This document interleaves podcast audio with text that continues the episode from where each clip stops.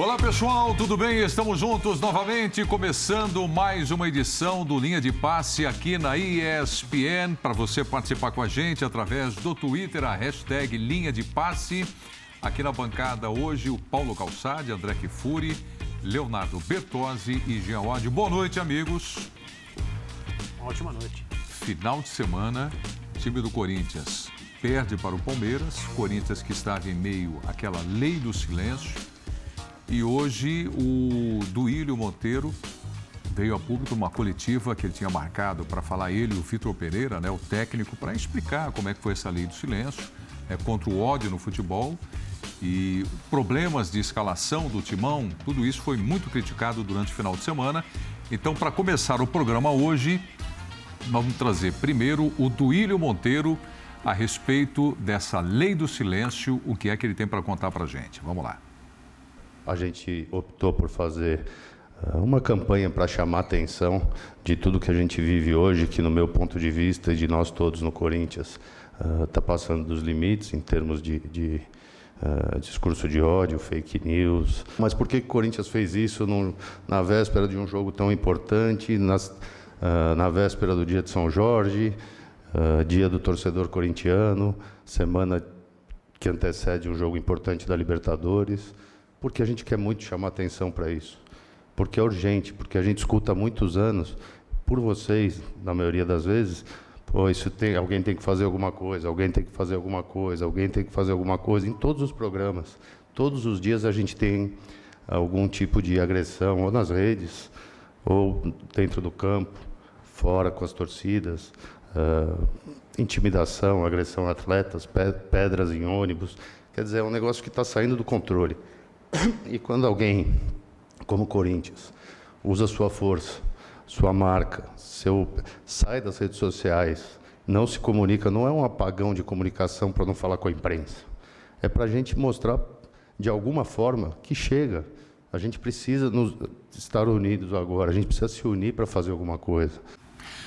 Bom, o técnico Vitor Pereira estava convocado para participar né, dessa entrevista coletiva, mas por conta da Covid-19 ele acabou ficando fora, apenas o presidente falou.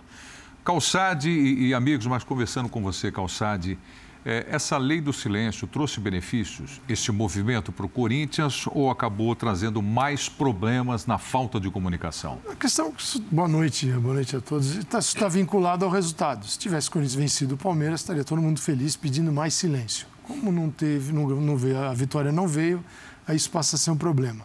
Se você vai fazer um protesto, se você protestar sozinho dentro da sala de sua casa, ninguém vai saber. Então, esse é um protesto que você tem que alcançar mais gente. Então, isso incomodou. E eu acho que o objetivo era esse. Só que ninguém se preocupou com o conteúdo. Eu não vi uma discussão sobre a violência. A gente só tem, a gente só continua relatando fatos em todos os estados brasileiros, em qualquer tipo de divisão de futebol, de torcida. Por quê? Porque o torcedor acaba usando, ele acaba entrando no copia e cola. Pô, o cara tá dando uma prensa lá no Vasco, eu vou dar uma prensa também aqui em uhum. tal lugar. Pô, deu no Corinthians, vai ser lá então. Vai... Um fica copiando o outro, como se os torcedores tivessem uma, uma fórmula de um padrão para agir e eles passam a agir no Brasil todo. Então, eu acho que o protesto é super válido, a mensagem precisa ser discutida. É que aí tem um clássico e uma derrota. Então, o clássico e a derrota são enormes e você deixa o motivo desse chamado apagão em segundo plano. Percebo que o Corinthians fez, ficou sozinho, ninguém levou isso em consideração, é, mas a gente só age quando as coisas ficam. Eu ia falar muito graves, elas já estão, não é? O que a gente vê aí, os torcedores, eu acho que já passou de. Não tem limite para isso, não é que passou do limite. Senão, na minha concepção, não existe limite. Então eu só lamento. Agora, o problema aí é o resultado do jogo. Se tivesse vencido o jogo, estaria todo mundo feliz com o apagão só que o Corinthians fez e guardou para ele, porque ninguém se importou com o problema. Não vi ninguém apoiando o Pegar Corinthians, carona, outro né? clube, é. falar isso aí, Corinthians, tal, nada. Até porque muito cartola abre a porta do clube para o torcedor botar o dedo no rosto. Todo mundo ficou em silêncio, não é isso que você está dizendo? Todo mundo falou assim, não, deixa assim que tá bom. É. Boa noite, André. Boa noite, Preto. Boa noite, amigos. Boa noite a todos. Eu, eu acho que a forma como o Corinthians tentou passar a mensagem, ao não passar mensagem nenhuma, foi extremamente equivocada. Extremamente equivocada. E quando você é, se equivoca na maneira como você comunica, porque não comunicar também é uma forma de comunicação, você prejudica demais a mensagem e você acaba jogando contra.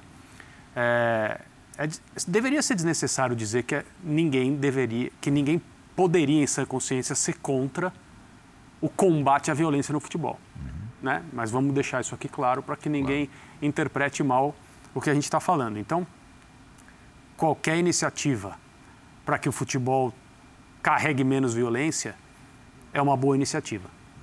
Mas eu não consigo entender, e não consegui até agora, como, ao deixar de se comunicar com os corintianos, o Corinthians colabora para a diminuição da violência no futebol ou para a diminuição da disseminação de ódio, seja nas redes sociais, seja em mensagens, seja em ameaças, que é o que está se tentando combater nesse caso. O presidente do Corinthians acabou de falar no material que a gente colocou no ar. Então, me escapa, escapa a minha compreensão como, ao deixar de falar com os corintianos, nós aqui nesse programa, em qualquer outro, nós como categoria, não importamos nessa questão. A questão é, o Corinthians ficou três dias sem falar com o seu torcedor. E são milhões e milhões de pessoas. Além disso não significar absolutamente nada de positivo para a campanha que se pretende fazer, o Corinthians deixou o seu torcedor no escuro em relação às modificações no time que entrou em campo com o Palmeiras. É, se pressupôs que havia uma ideia, uma intenção de poupar alguns jogadores que hoje se soube que estavam doentes. O comportamento da torcida, ok, era um jogo sem a presença de torcida do Corinthians, então no ambiente do jogo não houve diferença nenhuma. Mas a troco de que você vai deixar o seu torcedor no escuro a respeito do seu time? Num clássico, num jogo tão importante. importante. Mas acima de tudo, eu não consigo entender como o silêncio de um clube sozinho pode diminuir a disseminação do ódio no ambiente do futebol essa, essa ideia eu não, eu não consigo compreender. E acho que se, quando você faz esse tipo de coisa, também porque você está brigando contra notícias falsas e você não se posiciona, que foi o que o Corinthians fez, você está jogando a favor das notícias falsas. Uhum. Você precisa ser claro no seu posicionamento. E neste momento o silêncio atrapalha. Você se recusar a, falar atrapalha demais. O Corinthians não tem nenhuma obrigação, isso é um tema muito polêmico. O Corinthians, o Corinthians, como clube, os seus técnicos, os seus profissionais, não tem obrigação nenhuma de dar entrevista, por exemplo, a não ser que, a, que esteja ali em contrato de competições. Claro. Algumas competições exigem. A Libertadores, por exemplo. Se não der, vai ser multado, sei lá. Mas a comunicação, principalmente na era que nós vivemos, em que o clube pode se comunicar direto com a sua massa de torcedores e é o, é, é o maior patrimônio que o Corinthians tem, e você deixa de fazer isso porque você quer protestar, você está errando, você está se equivocando demais. E aí tem uma grande contradição. O mesmo clube que está querendo combater a violência no futebol e as ameaças, etc., o que evidentemente é uma necessidade talvez até mais do que isso, uma obrigação, recebeu torcedores de uma torcida organizada, são os Gaviões da Fiel, que tinham publicado uma nota cujo final era: se não for por amor, será por terror, ou qualquer, coisa que o valha. Então, assim, se não é por amor, é por terror. Se as pessoas não conseguem entender isso como uma ameaça literal, não é uma coisa velada, não é um código, não é uma sugestão, não é nada. É uma ameaça literal. Como que o clube que abre as portas para um, um, um, uma torcida que faz isso é, vai querer se posicionar contra a violência no futebol? Então é muita contradição, é muito equívoco, é, é uma falta de perspicácia que preocupa, de fato preocupa.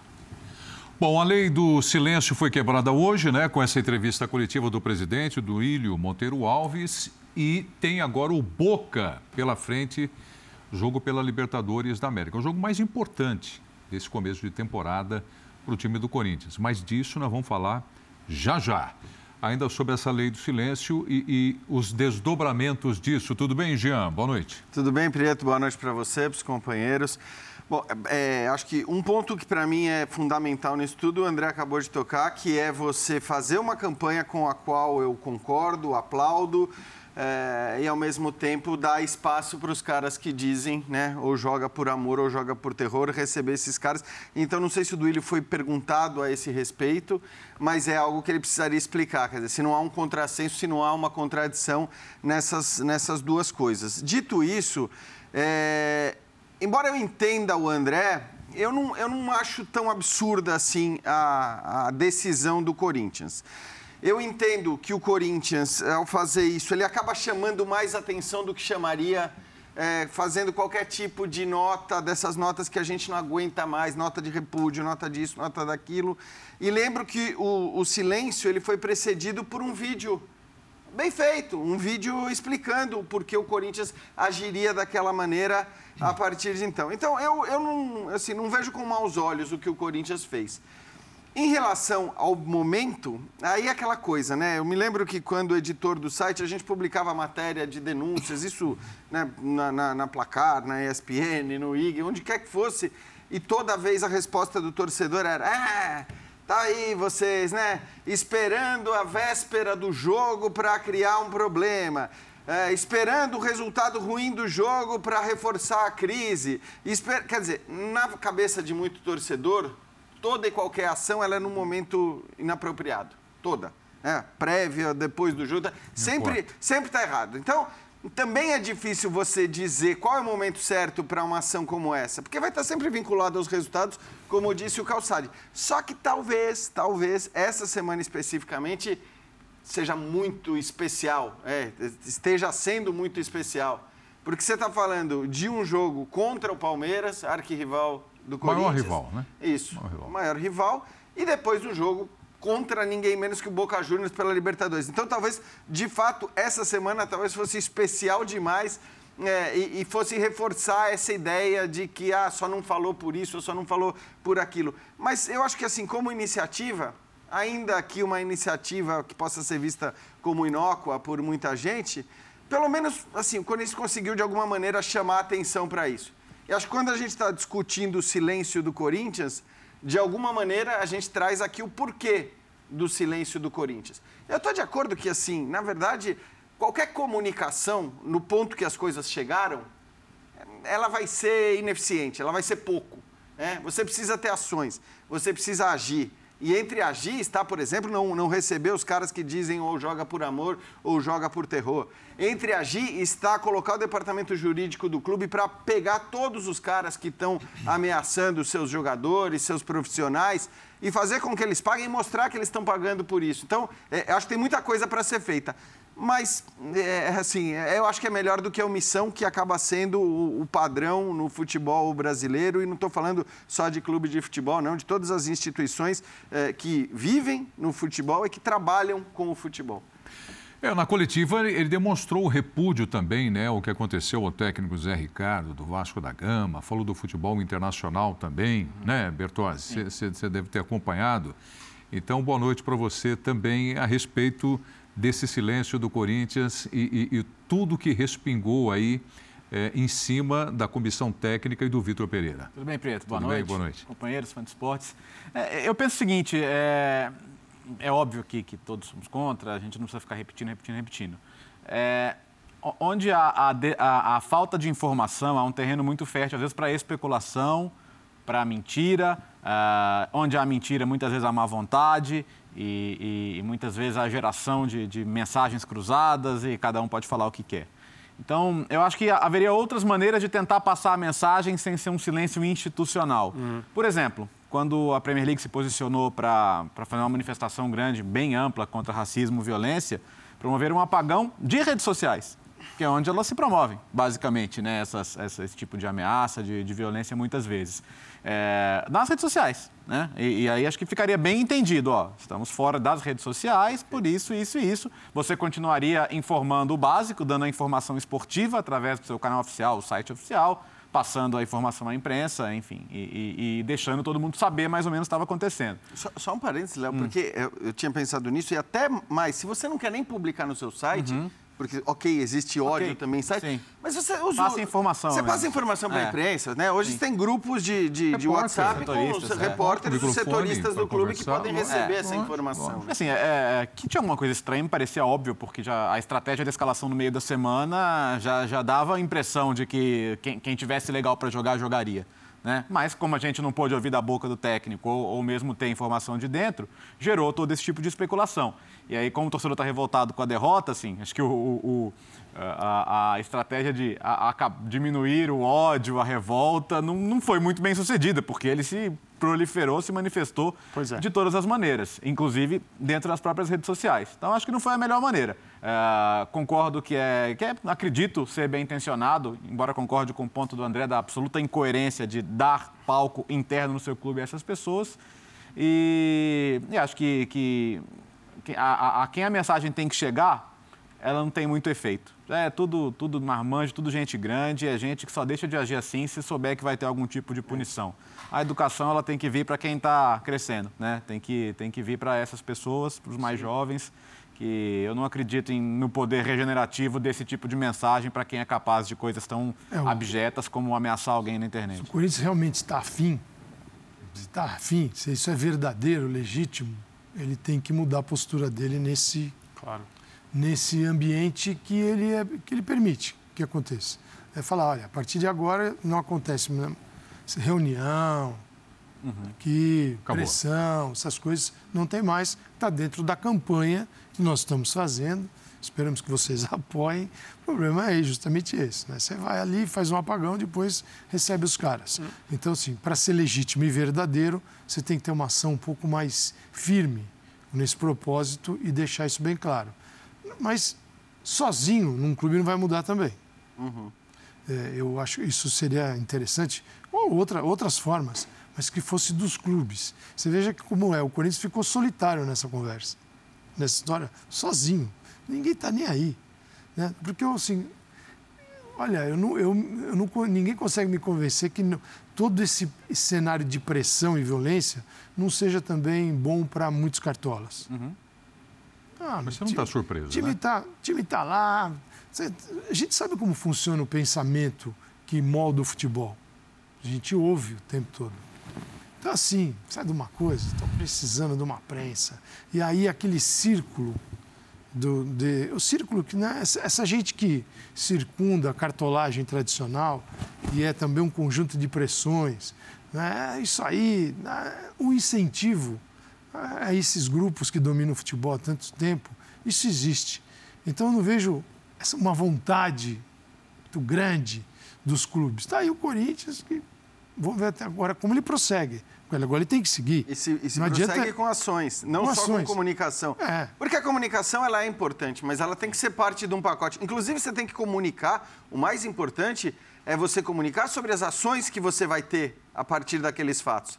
Né? Então, claro que no caso do Corinthians, isso tudo parte das, das ameaças ao, ao Cássio. Né? Acho que ali talvez tenha, tenha gerado a, a ideia e a iniciativa do Corinthians. E reação. Tudo. Mas, mas assim, é importante que a comunicação não seja apenas o tal do protesto, né? Aquela coisa de, muitas vezes a gente vê aqui, sair na rua e pedir paz. Pedir paz é o que um pouco que o Bertozzi está falando, não vai resolver o problema de ninguém. Você tem que fazer pedidos específicos se você sai para protestar, né? E aí, claro, baseado em estudos, baseado em compreensão, o que, que vai trazer a paz? O que, que você pode fazer a paz é, reinar? E aí, a mesma coisa vale para essa lógica do futebol. Então, o que, que você pode fazer para evitar, para coibir, para inibir os caras a agirem dessa maneira? É isso que você tem que definir e depois comunicar, porque aí comunicar é importante. É, no, comunicar é importante. Não é só um apagão de comunicação, é um apagão nessas relações promíscuas que são estabelecidas com todos os clubes. É, Esse é o grande Mas apagão. Isso é óbvio. Né, que assim, acabou. É claro. Né, acabou. Não dá. Já teve, já não, teve invasão não. no Corinthians que, curiosamente, as, num CT, portões abertos. um CT moderníssimo, imagens. tinha Isso. livre acesso à galera e as imagens naquele um CT moderníssimo que não estava funcionando no dia da invasão. Pois então é. é o seguinte, 2013. aí, que apagão é esse E você não pode falar que é outra diretoria porque é, o mesma, é a mesma, mesmo, mesma turma, mesmo grupo Uma linha, né? que está lá. Então é o seguinte: é necessária uma nova postura do clube em relação a isso. Só fazer o apago. Olha, vai fazer um por mês, depois vai ser um por jogo, vai ser todo dia até apagar tudo. Apagar a história do clube. Porque é o, é o caminho. Então é o seguinte, apague essas relações que você teve até hoje. Isso. A partir de hoje, eh, não existem mais. Nós vamos. ó, Essa aqui é a condução. Esse é o movimento. Concordo plenamente. esse é Independentemente do que será feito a partir de agora, eu jamais vou entender não falar com o corintiano por três dias. Isso, isso não, tem, não tem explicação. Deixar de falar com o corintiano por três dias não tem explicação. Simplesmente não tem. Não há nenhum objetivo que possa ser atingido com isso, a não ser chatear, frustrar, até enfurecer os corintianos, que são o maior patrimônio que o Corinthians tem e terá. De modo que ficou uma grande preocupação, porque aí a gente entrando um pouco agora no, no- no campo de jogo, o Corinthians perde para o seu maior rival. E, e perde com categoria, né? Perde bem. É, perdeu, Perde perdeu bem. bem. Perdeu bem. Bem perdido. É bem perdido, né, Calçado? Se tivesse a comunicação, ou seja, se, se não tivesse essa lei do silêncio, teria atenuado, pelo menos, a derrota, o fato de. Olha, o planejamento está exposto. O Cássio não pode jogar, o William não pode jogar, ah, o Paulinho não está bem. Quem mais? O Cantídio não está legal. Esse é o time que eu tenho. Não é que eu planejei. É o que eu tenho para Acho que- hoje. acho que haveria mais subsídios torcedor entender. para o torcedor entender, para a gente sentar aqui e fazer uma análise. É, embora eu, eu também entenda que o, o Corinthians escalou um time que, no papel, era capaz de competir com o Palmeiras.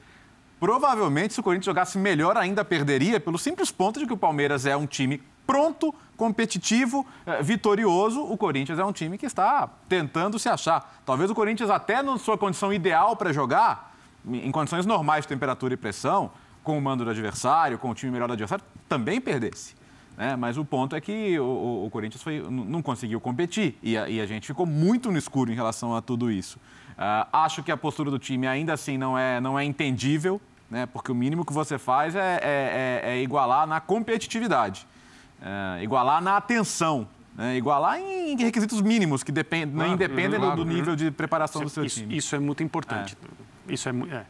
Até porque a gente está falando de um time que, nesse aspecto da competitividade, talvez tivesse mais capacidade de entregar alguma coisa do que um time com os caras que estavam no banco. Da competitividade que eu digo é da, da entrega, da- da- de endurecer o jogo do ponto de vista físico, de disposição e etc. Não do ponto de vista técnico, quando você deixa os caras que você deixou no banco, como o Renato e como o William, principalmente esses dois. Então, é, eu, sinceramente, acho que não, não diminuiria em nada a fúria, não diminuiria em nada a revolta, o que não quer dizer que num outro contexto, talvez sim, né, você poder explicar o porquê você tirou uma- um jogador ou não utilizou outro jogador, é, talvez diminuísse. Pode ser que num outro contexto fosse assim, mas eu acho que diante do que foram esses 90 minutos, diante do que foi o jogo, não tem nem a coisa de você dizer, ah, mas o erro todo está em escalar o William. Não, o erro todo está no que foram os 90 minutos.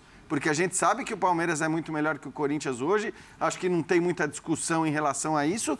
Porém, é, de fato, foi um jogo em que o Palmeiras passou Fazer uma uma, facilidade enorme. fazer um exercício. Depois do Com o. William no time, não teria tomado os dois gols de escanteio? É, então, Não, isso- exatamente. Não, é, no, no, no William não ia. tá no primeiro pau ali. Super-homem, né? O William botou a capa e saiu ali limpando a área. Então, o Corinthians, eu vejo no Corinthians, você tem dois Corinthians. Você tem um Corinthians, na verdade, tem quase um terceiro, porque o terceiro é aquele que se busca encontrar e não foi encontrado. Então, você tem um time mais maduro, um time mesclado e a união desses dois é o que se busca e não foi encontrado ainda. Mesmo que o Vitor Pereira termine o ano, vamos imaginar que ele chegue em dezembro, a gente falando assim, ele encontrou o Corinthians. Tem data de validade. Porque o Corinthians tem na sua estrutura jogadores que não vão, por muito tempo, formar a equipe do Corinthians com um rendimento de alto nível que não foi alcançado ainda. Então, na verdade, ele tem que alcançar esse rendimento e você imaginar por quanto tempo isso permanece. Ao contrário do, do Palmeiras, que tem um time, fala do rival. Que, que o rival apresenta? É um time que tem um trabalho mais longo, muito mais bem treinado no momento. O tempo faz toda a diferença e é um time que nem precisaria. Os dois gols de escanteio facilitaram toda a história, mas você começa antes, vendo o jogo e antes de tomar o gol, você percebe que aquela, aquele time que tem o desejo de jogar no campo do adversário, isso é bacana. Jogar à frente, ele não está preparado para isso. E ele vai tomar nas costas, mas vai tomar cada bola. E até o terceiro gol sai assim. Uhum. O terceiro. Porque os dois. Foi, a situação foi ainda mais facilitada o na bola do parada. perde a bola. A desorganização. Aí o Zé Rafael dá um grande passe para o Dudu. É, é, o, zagueiro... Zé Rafael, é, que, que, que, geralmente no futebol brasileiro nós estamos acostumados a ver o quê? O cara cair e ficar. É. Né? Mas você viu, trombou, Mas, levantou. É uma bola recuperada. Né? É. não são dois gols de escanteio, são três. O gol no Campeonato Paulista é exatamente igual. O gol no Campeonato Paulista é uma bola exatamente no mesmo lugar. O Rony cabeceia, o Cássio defende, Verdade. o Danilo pega o rebote. Do mesmo lado, no mesmo lugar a mesma jogada. Gol. Então são três. Eu tenho um ponto com isso que é assim, eu acho que precisa ser discutido. Então são três gols, dois no mesmo jogo. Uma coisa é você identificar os defeitos do adversário e investir nesses defeitos. O esporte é isso. Uhum. Esporte individual, coletivo é isso, não é?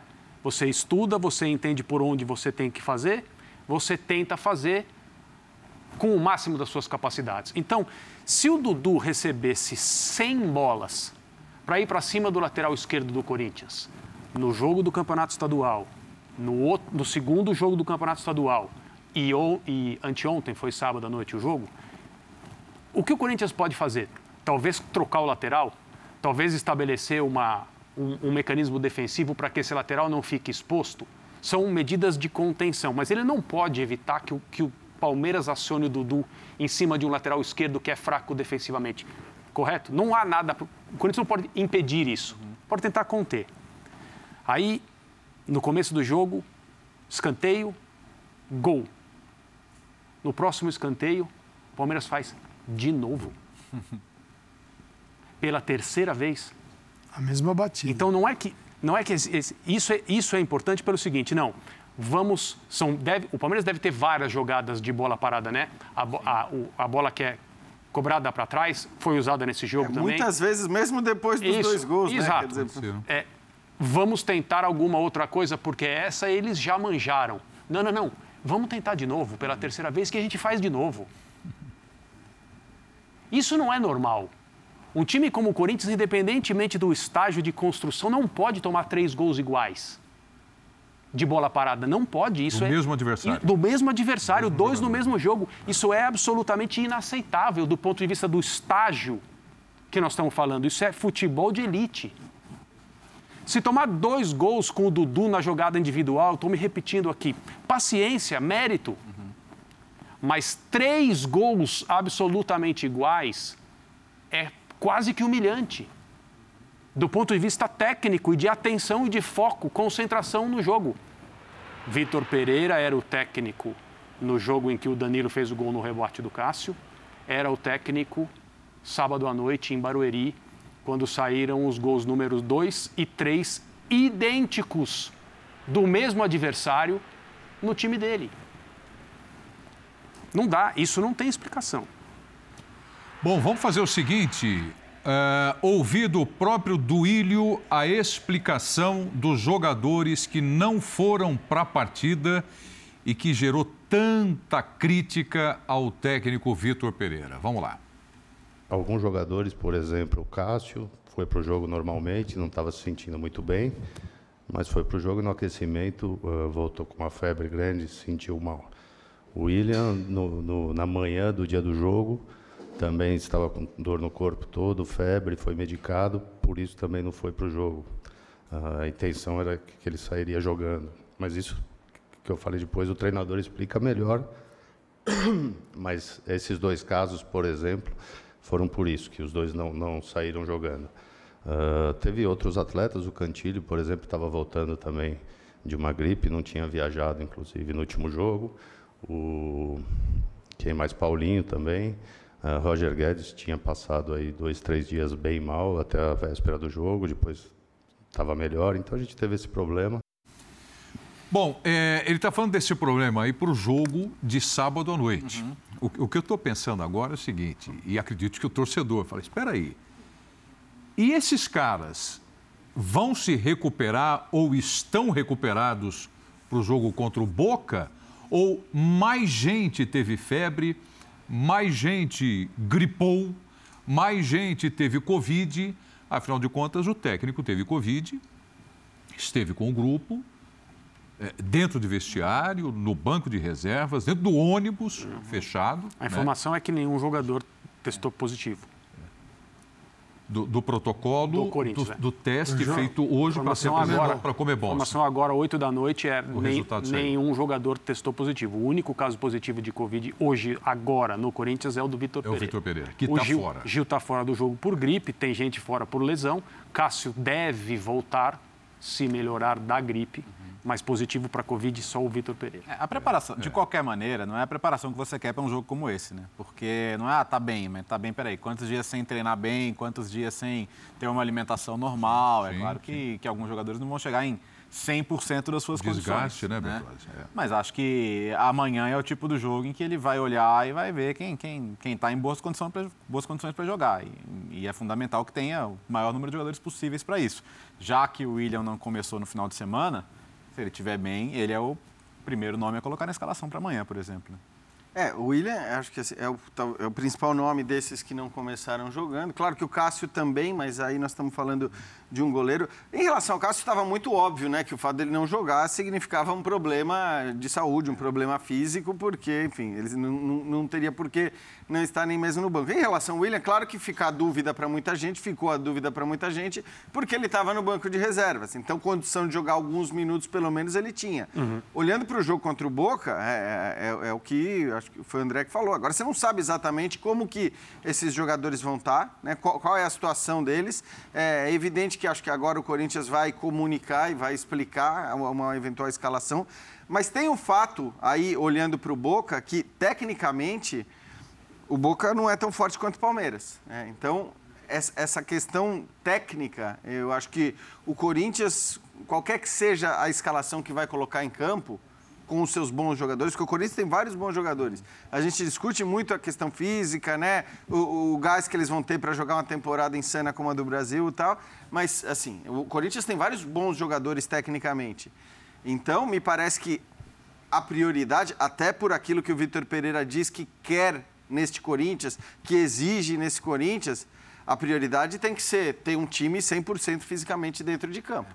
É, você precisa ter os melhores caras do ponto de vista físico, claro. Tentando ter também a melhor equipe possível tecnicamente. Tá difícil de ver isso no Corinthians, não, hein? É, é que então, tá, mas isso é tá é interessante, Prieto, porque o que acontece? O melhor time do Corinthians tecnicamente não é e nem nunca será o melhor time do Corinthians fisicamente. É. E até taticamente. É, e até taticamente. É, é então, não tem dúvida nenhuma em relação a isso.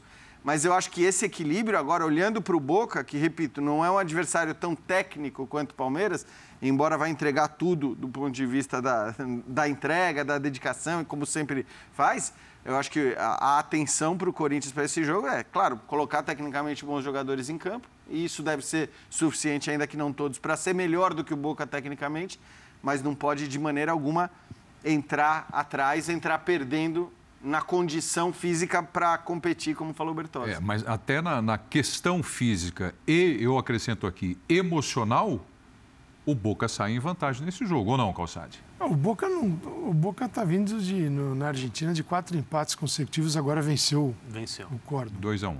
2 a 1 um. É, não está fácil para eles também. Córdoba. Técnico ameaçado de demitir. De o Benedetto foi para esse jogo, ele, ele, ele, insistiu muito no uso desses jogadores e o Benedetto acusou. Então o Benedetto vem para o Brasil uhum. sem saber, não está 100%.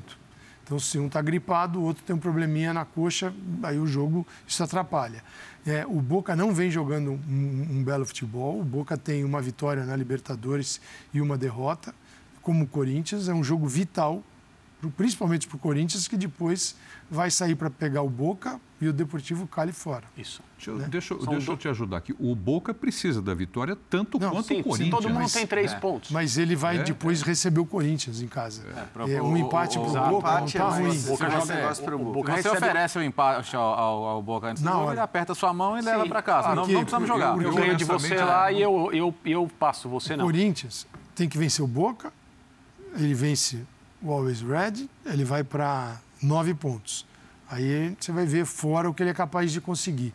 Se ele não vence o Boca e ele ganha do Always Red, ele vai ter que tirar ponto fora, ou do Cali ou do Boca. Então a situação é, para sair, é. muito mais delicada, é. para um time que não gera confiança. Isso. Qual é a confiança hoje que se tem sobre o Corinthians? O Boca também, algumas escalações têm uma média de quase 30 anos, também tem isso. Não, então é uma equipe que vem para o Brasil é, carregando suas dúvidas também. Da mesma forma que quando você vai para a bomboneira, independentemente de que boca vai jogar lá, tem a mística, a bomboneira tal, você percebe que há o respeito porque a fase do Boca não permite também muita Sim. alegria. Sim, mas o, o, Corinthians tem muitos problemas. A média de idade, é, é você falou, é 29,7 anos. É isso aí. O, o Vitor Pereira está tá trabalhando no Corinthians há, há, dois meses, né? E quando ele chegou, evidentemente, ele sabia que, que tinha sido traçada uma linha que era a fase de grupos da Copa Libertadores. Ele tinha mais ou menos um mês para chegar a esse, a esse momento para ter um time capaz de se classificar na, é, nessa fase para as oitavas de final. É, ele já tem alguma experiência de compreender o Corinthians, o futebol brasileiro, entender as dificuldades que estão diante dele. Acredito que já tenha mudado de ideia em relação à composição do time. Aquelas coisas que ele pretendia fazer de imediato, ele já está deixando para, né, talvez daqui a um tempo e tal. Então ele já, claro, como aconteceria com qualquer pessoa, ele já tem uma certa vivência das coisas aqui. Mas eu acho que amanhã ele estreia. Ama amanhã, amanhã ele estreia em relação às sensações e à capacidade de compreender as pressões. Uhum. Mesma distância. Porque amanhã. Hã? Mesma distância. Mesmo estando lá. É isso, mesmo, é, mesmo não estando lá. Que é pior, né? Vai sentir porque, de longe. É, é, porque amanhã é, haverá um estádio, e depois né, ele vai saber disso de alguma maneira, haverá um estádio que vai se encher, com toda a intenção do mundo de apoiar, mas que vai depender muito do que o time fizer em campo para responder e vai cobrar se as coisas não acontecerem até, né, não evidentemente não vai se voltar contra o time, porque a torcida do Corinthians é, raramente fez isso, mas vai cobrar da maneira que normalmente faz. E o Corinthians não pode deixar de vencer. A minha impressão é que, é, minha impressão não, a minha, a minha convicção é que ele precisa contar com suporte, com com paciência, com estímulo, com tranquilidade para trabalhar. Mas ele chegou a um jogo que o Corinthians não pode não ganhar numa situação sensível. Uhum. Não só em relação ao que ele entende como qual é a melhor equipe para escalar para esse para enfrentar esse adversário, como infelizmente em relação à saúde de vários jogadores que podem não ter covid, mas tiveram gripe, podem não ter né, podem não estar nas melhores condições de saúde mesmo, físicas, para entrar em campo e ter a intensidade necessária para enfrentar um Boca que não é brilhante, não é, mas é o Boca, né? Você falou de dois meses de trabalho do, é. do Vitor Pereira, dois meses. Ele já tem na cabeça dele um time titular do Corinthians? E deixa eu só acrescentar hum. o seguinte, porque parece, na teoria, né, o time titular, então nós vamos contar com o Paulinho, o William, Renato Augusto, ele entendeu que esse pode ser o time titular dele? Com todos esses que você citou, ele entendeu que não. Que não? é, exato. Ele entendeu que não. Ele entendeu então, qual é esse time titular que tem na cabeça do Vitor, hein? Puxa, eu acho que ele, que ele, que ele. Alguns jogadores certamente estão nesse time. O Roger Guedes resta entender se por dentro ou aberto, mas quando for o jogo grande, eu acho que dificilmente o William vai ficar fora. Uh, o Renato Augusto também é uma peça importante. Pelo lado direito ali, acho que ele pode, pode variar. Enfim, acho que vamos, vamos, vamos dizer uns 8, 9 ele tem. O resto vai depender da situação. Acho que é mais ou menos essa, esse o caminho. Mas eu acho que ele, como vários outros técnicos que estão trabalhando no Brasil nesse momento, entendem que o time ideal é o time melhor preparado para aquele jogo. Né? Então, eu não sei se ele vai ter em algum momento o 11 ideal. Mas alguns jogadores que no, no jogo mais importante, vamos dizer o de amanhã, Ele vão vai estar precisar em campo, disso amanhã, né? Então, a questão é que talvez essas escolhas hoje elas se deem muito mais pelo aspecto técnico do que esses caras entregam, do que por um encaixe num determinado time que a gente sabe qual é. Eu não sei se chega a 8 ou 9, tava aqui, para mim acho que 6 ou 7. É menos que isso. É, eu acho que 6 ou 7, mas muitos desses 6 ou 7 porque os caras são muito bons, né? Para falar no popular assim. Então o Renato Augusto, o William, é... aí eu acho que talvez taticamente hoje o Duqueiroz é um cara de quem ele não vai abrir mão. Aí tem, tem a ver sim com uma escolha tática. O próprio Maicon acho que faz parte disso. Lá atrás o Cássio, o Fagner na direita, pelo Gil menos por zaga. enquanto. O Gil tá fora. É, Então, O Gil tá fora, né? os- Eu, eu coloquei, eu Os coloquei, os zagueiros- eu coloquei 8 9 porque eu acho que toda a linha de defesa ele tem bem claro qual é a melhor. Qual é a sem melhor? o Gil. Então, sem o Gil, você acha? É, pois é. Eu não sei, assim, e eu, acho que até se você for ver as atuações do próprio João Vitor, não são atuações que você olha para ele e fala, cara, esse é o, é o zagueiro. Eu acho mais pela questão da, da velocidade para jogar em linha alta. É, então, mas ele tem agora, enfim, agora, né? Ele tem outras opções, ele tem, ele tem tentado uma zaga nova, enfim. O, o Gil é um problema nesse aspecto e como ele faz questão de jogar assim, É. o Gil provavelmente vai continuar sendo um problema nesse aspecto. Mas aí não é, não é que você tem a definição da zaga, por exemplo, pelo mérito do que os caras estão jogando hoje.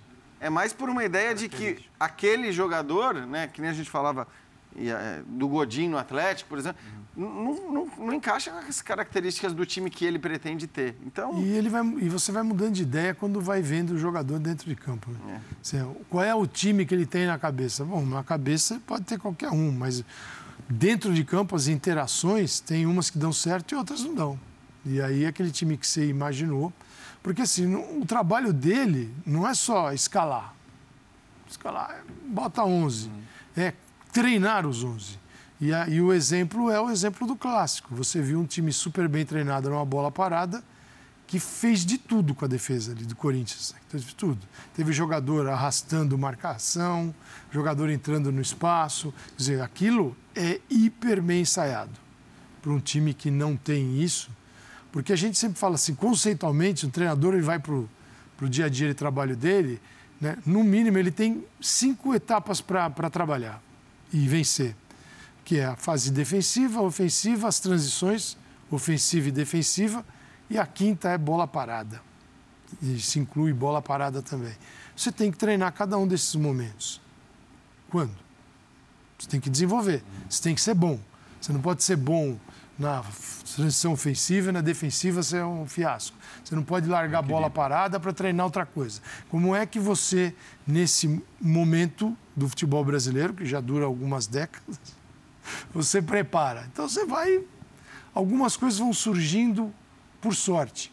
Infelizmente, o futebol brasileiro trabalha com esse fator que eu não gosto de falar. Sorte. Pô, deu, deu certo. Deu certo. Deu certo. Não mexe. Não mexe. Sabe aquela, aquela gambiarra que você faz? põe a mão. luz está falhando, ela deu no certo. telhado para arrumar a Você antena. o ali, você nem lembra como é que é isso. Deu um tapa na televisão, pum, parou. Telhado. É assim, o cara deu um tapa na televisão, ficou ali, a imagem estabilizou, ele- ninguém mexe. Então, tem- ele tem que trabalhar tudo isso. Tudo isso. E vai ser difícil, tá? O tempo está passando, está mostrando que vai ser mais difícil do que ele mesmo imaginava quando chegou aqui. Os nomes, alguns, são ótimos, mas fazê-lo jogar vai dar trabalho. André, a temporada, a gente pegar os clássicos que o Corinthians teve, foram cinco. Cinco derrotas. Cinco derrotas. Sabe quando aconteceu isso pela última vez? É. 1959. Eu nem me lembrava disso. O Calçado certamente é, já... o André lembrava. Eu vi esses jogos todos. Mas, André, esse jogo contra o Boca tem a característica de um grande clássico. Tem, é um grande clássico. É um grande clássico. É claro que é. né? Decidiram Copa Libertadores. Carlos É. Amarília não entra em campo amanhã. Ah, não, esse aí não. Vamos lembrar quem é o Carlos Amarília, né? Foi É o árbitro árbitro de 2013. É, que Que depois, que foi é, mal aberto. depois alguns áudios é, foram divulgados alguns anos posteri alguns anos depois do Leós.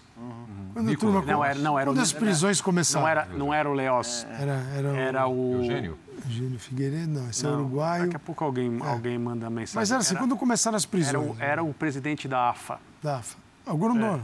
Era o, era o, Gro- era, o- Era o Grondona. Era o Grondona dando risada da, da atuação do, do Carlos Amarillo nesse jogo no Pacaembu. Foi um negócio pornográfico, obsceno, aquela, aquela arbitragem. Mas esse é um grande clássico, por todos os motivos e que independe das fases, dos momentos dos dois. E o Boca está numa situação até mais, mais, mais grave, né, do ponto de vista da, da ebulição e do que pode ser feito. O, o técnico do Boca se discute se ele vai continuar ou não. E essa discussão não existe aqui nem deveria existir com relação ao Vitor Pereira. Quer dizer, acho que não existe. Tomara que não exista. Não deveria existir. Mas é um clássico por, ca- por causa da situação também dos times no grupo na classificação. Todo mundo tem três pontos e o Boca vem jogar aqui em São Paulo antes.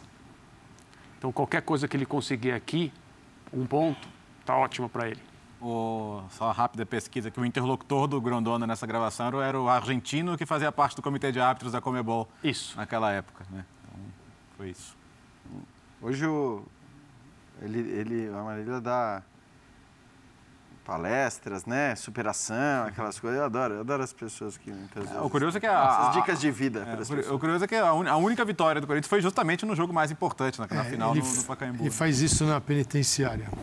É, Bom, enfim, o Amarídia foi um absurdo, já que eu levantei o nome dele. O Amarídia hoje Foi o maior é, roubo culpa sua. sistemático. hoje ele é, é personal trainer. Isso. O Carlos Amarídia. É, é, Tá ensinando a fazer como ele fez. Tá ensinando os caras a. que toque a vida dele, né, Casardi? Vamos nessa. Olha, eu, eu quero mostrar para vocês outro fato do final de semana. Ah, amanhã, Corinthians e Boca, 9h15, ao vivo, aqui na ESPN, uma super cobertura. Aliás, a cobertura. O dia inteiro. É, não, já começou hoje, né? A gente já está discutindo aqui como é que vai ser o jogo contra o Boca, né? É, qual é o principal Corinthians, né, na cabeça do Vitor Pereira, que entra para essa partida. Mas no final de semana, teve uma outra questão que chamou bastante a atenção, que foi um lance do Hulk, que deu a ele o cartão amarelo e muita gente questionou. Não era para cartão vermelho essa jogada? E aí está. Na partida teve uma confusão toda, né? Ali a, a agressão dele por trás e pô, por que que não colocaram o VAR em ação nesse momento e tudo mais? O árbitro deu o cartão amarelo e ficou por isso. Cartão amarelo para o Hulk. O que eu vou discutir com vocês agora não é, ah, era para ser expulso, não era para ser expulso. Mas aí hoje teve toda uma repercussão porque o Gabigol, a gente já sabe, vimos na temporada passada como foi essa questão, né? Flamengo e Atlético, acusações de direções e tudo mais. Então tá aí o Gabigol, cartão vermelho, 25 jogos de suspensão e direto para a delegacia por agressão. ah, matérias em todos os portais esportivos e um programa só para falar sobre isso e ganharam Ibope. Então tá aí debochado Gabigol e que teve a resposta também do Hulk, né? É difícil vai ser eu enxergar agora aqui na cena. Quem pode me ajudar ali? Congela a imagem, o ângulo pode parecer mais do que é realmente. Falta clara, na minha opinião, do árbitro do VAR foi lance para amarelo. Meu foco é aparecer para a mídia, dando o meu melhor dentro de campo, ajudando a minha equipe e não pegar, ajudando minha equipe e não pegar embalo em alguém que tem muito mais moral que eu em nível mundial para aparecer. Obrigado, Aspas do- Bertozzi. Obrigado. Tudo bem que o monitor veio mais perto de você também, né? Pra Vou explicar para o fã do pra eu esporte, não pagar né? essa eu, sozinho. Eu, tô mais perto do monitor aqui, por isso eu consigo ler. É, mas eu, eu tentei, eu tentei. Nem com óculos. Né? Nem O óculos é para perto, calçado. O óculos é para perto, não é para longe eu enxergo. Cara, cara, eu- eu acho assim, acho que se perde muito tempo, né? em- Acho isso uma bobagem. Acho que o Gabigol não deveria entrar nessa, o Hulk, porque assim, eles, é, essa é uma. Isso começou. Bom, isso não sei, já começou há muitos anos. É que volta. Quando começa o Brasileirão, o Atlético e o Flamengo começam Sim. a trocar mensagens pelo Twitter. É uma ciranda. É uma ciranda. Então, Com dirigentes participando. dirigentes Isso, participando. Então você não pode recriminar o jogador. Você, você é bobo, você é isso. É, quando o Cartola faz esse tipo de coisa. E aí você, é como se você não pudesse ficar em silêncio para não parecer Pra que não tá, parecer não que- está reagindo, não está dando uma resposta, e, e fica esse círculo e, e a gente sabe bem, né? O Calçado não, que o Calçado não está no Twitter, né? Mas o, o Jean conhece bem, o André, o Privilegiado. O, a, a cultura, se a cultura, a, a, eu, eu chamo de a cultura da jantada, né? Não fiz até hoje. O não. André já anunciou a saída dele do Twitter É. aqui antes do Não programa, já anunciou quando. a saída dele do Essa, essa é a tendência. Essa é a tendência. É que a, a- ni- ninguém quer uma discussão construtiva nisso aí. Você quer apoiar, da- mais no jo- jogar para sua claque, aí vai vir uma horda te defender, uma horda te atacar e ninguém vai sair com nenhuma conclusão. Porque até, inclusive, esse tipo de lance, se alguém vier com, com, ah, nossa, ah, é absurdo, amarelo, ah, absurdo, vermelho, podemos discutir Sabe o o que lance? depende? Assim, esse é um lance que começa a sair do amarelo. Uhum. Mas o que, que diz para o árbitro se ele é amarelo ou vermelho também? O que, o que aconteceu antes desse lance, desde o início do jogo? Uhum. Tivesse o Hulk, pô, se aí fosse a segunda do Hulk, você leva o vermelho, um abraço. É, pô, o Hulk tá lá quietinho, não fez nada, tá tranquilo no jogo, não incomodou, só jogou o jogo dele, que é físico, né? É difícil tomar a bola dele. E essa foi ó, realmente o momento que ele se excedeu. Você pode ficar no amarelo. Digo, não, não é um escândalo dar o amarelo. Mas não Mas também não seria se dar se vermelho. ele não, não, não, né? não, também Então, acho que mas não. a questão, para mim, que- assim, acho eu- que depende do clima do jogo. Ah, do- se, do a gente, se a gente discutir aqui, eu até posso achar que é, é para vermelho mais do que para amarelo, mas eu, eu acho que isso, diante do que a gente se propõe a, a discutir aqui, é até menor eh, em relação a, a essa coisa da comunicação. A gente falou muito né, no primeiro tema sobre o, o Corinthians, o silêncio né, do Corinthians, se é positivo, se não é positivo. E acho que tem, tem uma discussão, cabe ali uma discussão, você pode ver aspectos Você vai sugerir que o silêncio seria melhor aí? Aqui certamente, aqui certamente, porque O apagão, a- mas aí entram, entram vários fatores. Primeiro, a gente está falando de funcionários de clubes que têm feito disso uma prática corriqueira. Então, na hora que os chefes estão o tempo todo trocando farpinha pela internet, a briga de quinta série, ela vem desde o começo da, da temporada, aliás, desde antes, né? Com a questão dos pênaltis para o Atlético, toda aquela discussão, com o Flamengo sempre muito de olho nos pênaltis do Atlético, o Atlético reclamando, ironizando um aqui, o outro ali, e ficou, nasceu uma briga de quinta série entre dirigentes. Primeiro, assim, que moral que estes dirigentes vão ter para chegar para o Gabigol e falar, cara, não precisa fazer isso, não bota fogo, não, você não vai ganhar nada com isso, talvez você ganhe mais antipatia dos árbitros, Faça gols. da comissão. Faça. Exato. Então, assim, primeiro que tem esse ponto. O clube não vai poder falar nada para o Gabigol na hora que ele, que ele toma essa iniciativa, e o mesmo vale para o Atlético em relação à resposta do Hulk, que foi uma reação, mas talvez também pudesse não acontecer. Mas por que, que ele vai? uma- que, que ele vai para a rede social? O que, que é? É vaidade? É, então. É, disputa É de, assim. de protagonismo? Ah, eu, eu até não acho que seja a, a disputa do protagonismo, como o, o Hulk colocou, eu não acho que é isso, querer ganhar a imagem, porque assim, no Brasil, é, a gente pode. Não, não vamos É, discutir acho- isso, mas lá fora intenção- o Hulk é maior, óbvio, não se compara com o Gabigol. Mas aqui dentro não é que ele precisa pegar carona no Hulk para aparecer. Né? O Gabigol aparece tranquilamente eh, no Brasil, qualquer coisa que ele faça. Mas a questão para mim é que isso tudo, hoje, na realidade que a gente vive, no padrão que a gente tem aqui no futebol brasileiro, é um estímulo à estupidez, é um estímulo à violência, é um estímulo à, à- à briga constante Concordo com você o tempo todo. Então, não- concordo com não- você não cabe totalmente, mas dia. sabe, sabe uma, assim, é uma sensação que me deu. É, eu não consigo descartar a hipótese do Gabigol estar apenas se vitimizando e Uhum. não querendo fazer nada contra o Hulk. Não, eu- eu- Nem eu tenho, eu tenho disputar nada com ele. de que é isso. Só dizendo assim, gente, é o seguinte: se fosse eu, Uhum. vocês não imaginam o que estaria acontecendo. Sim, ele não está falando. do- Então, se o, se o jogador envolvido nesse lance aí não fosse o Hulk, fosse um jogador infinitamente menos conhecido do que o Hulk, qualquer outro, ele muito provavelmente faria a mesma coisa. Colocaria ali a imagem, ó, Uhum. de acordo. a imagem frisada e dizendo, gente, se fosse eu, porque é isso que ele escreve, né? Se fosse o Gabigol, putz, vocês não sabem o que teria Estou acontecido. de acordo, mas isso estimula de É qualquer que aí, forma o, é que aí o ruim, né, isso, que vem dali. o ruim, o ruim é tão ruim, É. o ambiente é tão chato, é tão feio, e aí os clubes, talvez o Gabriel não tenha pensado, hum, é um jogador do Atlético, isso aí É. vai, isso vai, a, a reação a isso aí não vai ser aquela que eu quero, quer dizer, ó, eu recebo um tratamento diferente dos árbitros.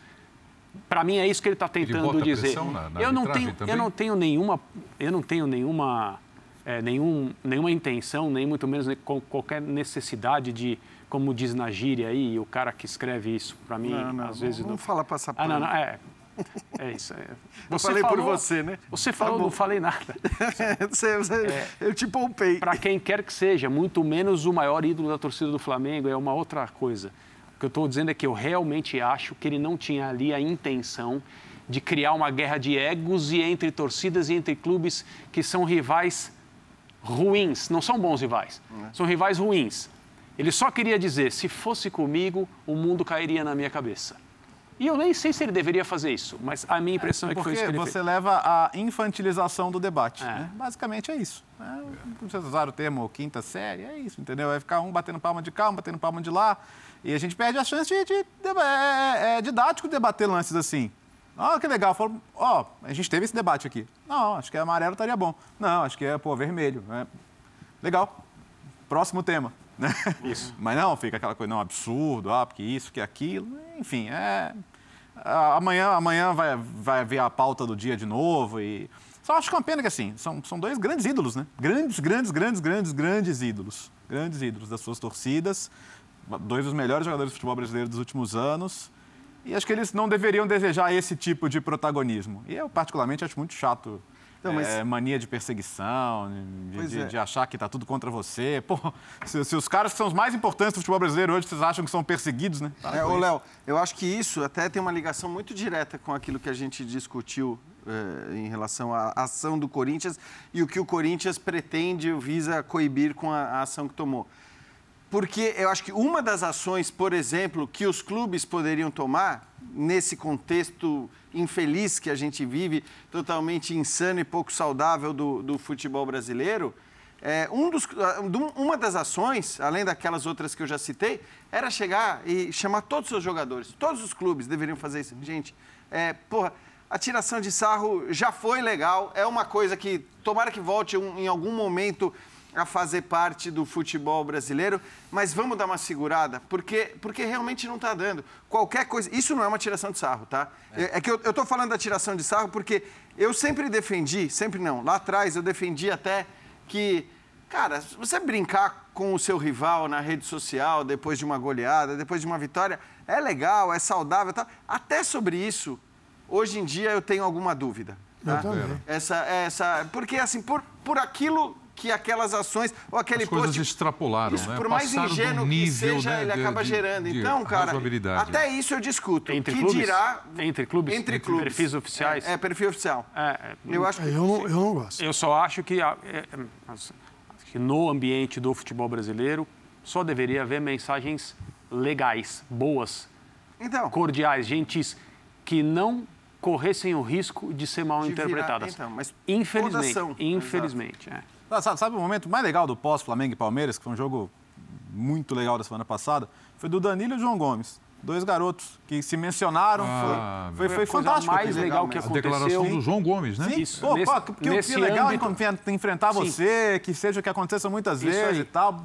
Concordo. Incrível. Pô, as coisas que. Admirar o Podia mais assim, colega, né? Teve uma foto dos técnicos Isso muito boa no túnel. Né, dos, mas aquilo tudo bem, nesse, é preciso pessoal, é preciso, é, é preciso aplaudir, é preciso divulgar, é preciso mostrar, é preciso lembrar. Uhum. Mas foi uma coisa combinada ali, tal. Ótimo, não diminui, não é diminui o valor. Mas tomara, tomara a... que seja sempre é, combinado. Mas tipo depois de, de um jogo, duas jovens estrelas do futebol brasileiro se falarem, se conversarem nas mídias sociais, um elogiando o outro, sem medo de falar, oh, você não fala assim com, uhum. com um rival seu e tal.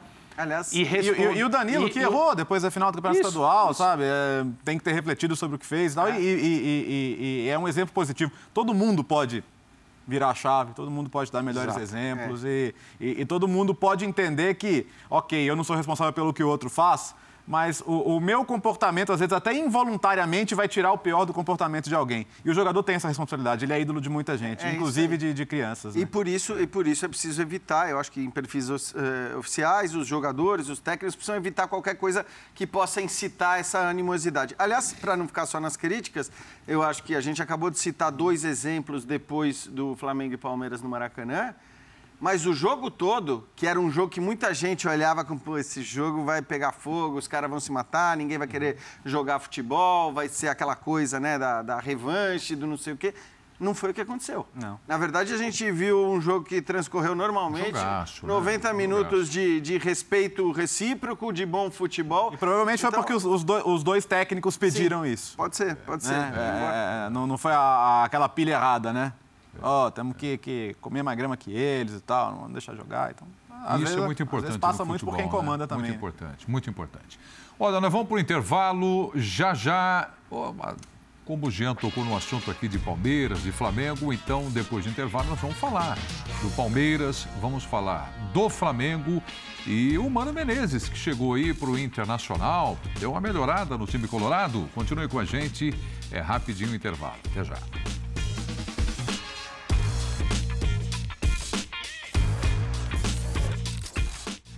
Estamos de volta com linha de passe aqui na ESPN. Eu quero começar aqui para a gente introduzir o assunto Flamengo, trazer para vocês uma tela que vai mostrar aí gols, números, evidentemente, né? Nessa tela.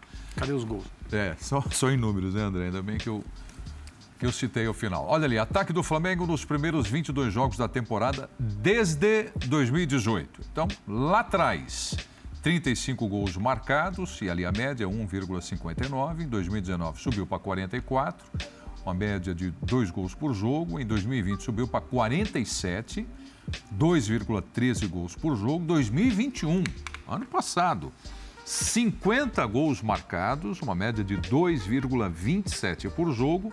E agora em 2022, eu até penso o seguinte: o recorte que nós temos agora é praticamente o quê? O campeonato estadual, né? É 41 gols, 1,86. Acho que aí você já respondeu.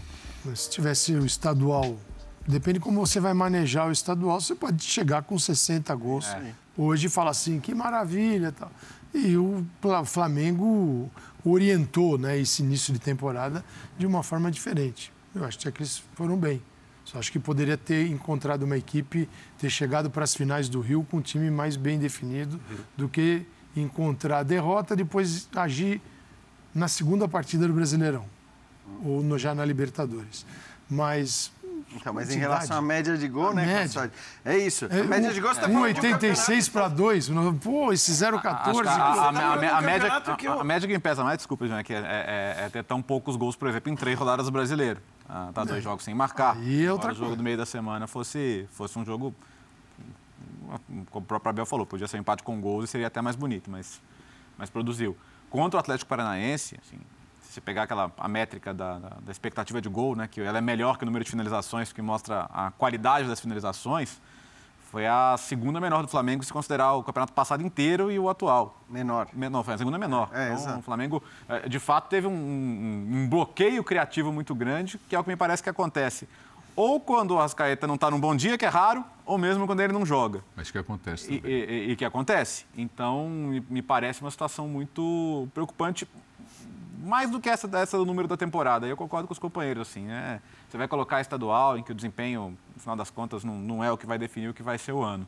Mas, mas o, o- o- esse jogo específico de Curitiba é o tipo de atuação ofensiva que não pode se repetir para quem quer mais Mas objetivos ele- ganhos da Então, tem e a gente jogo precisa lembrar que, assim, desde né, da- do, do final de 2019, é, essa é, sem dúvida alguma, a vez, a temporada em que o Flamengo faz, pa- passa por mudanças mais radicais, né? Na, na ideia do jogo, na- no sistema tático, em como os jogadores se comportam, inclusive aqueles que estiveram em 2019. Então, acho que primeiro que era normal, de qualquer forma, uma queda aí no número de gols, pelo menos no começo de temporada. E espera-se que apenas no começo de temporada, né? Claro que o trabalho é para ganhar títulos nessa temporada, porque o Flamengo tem um elenco muito, muito forte.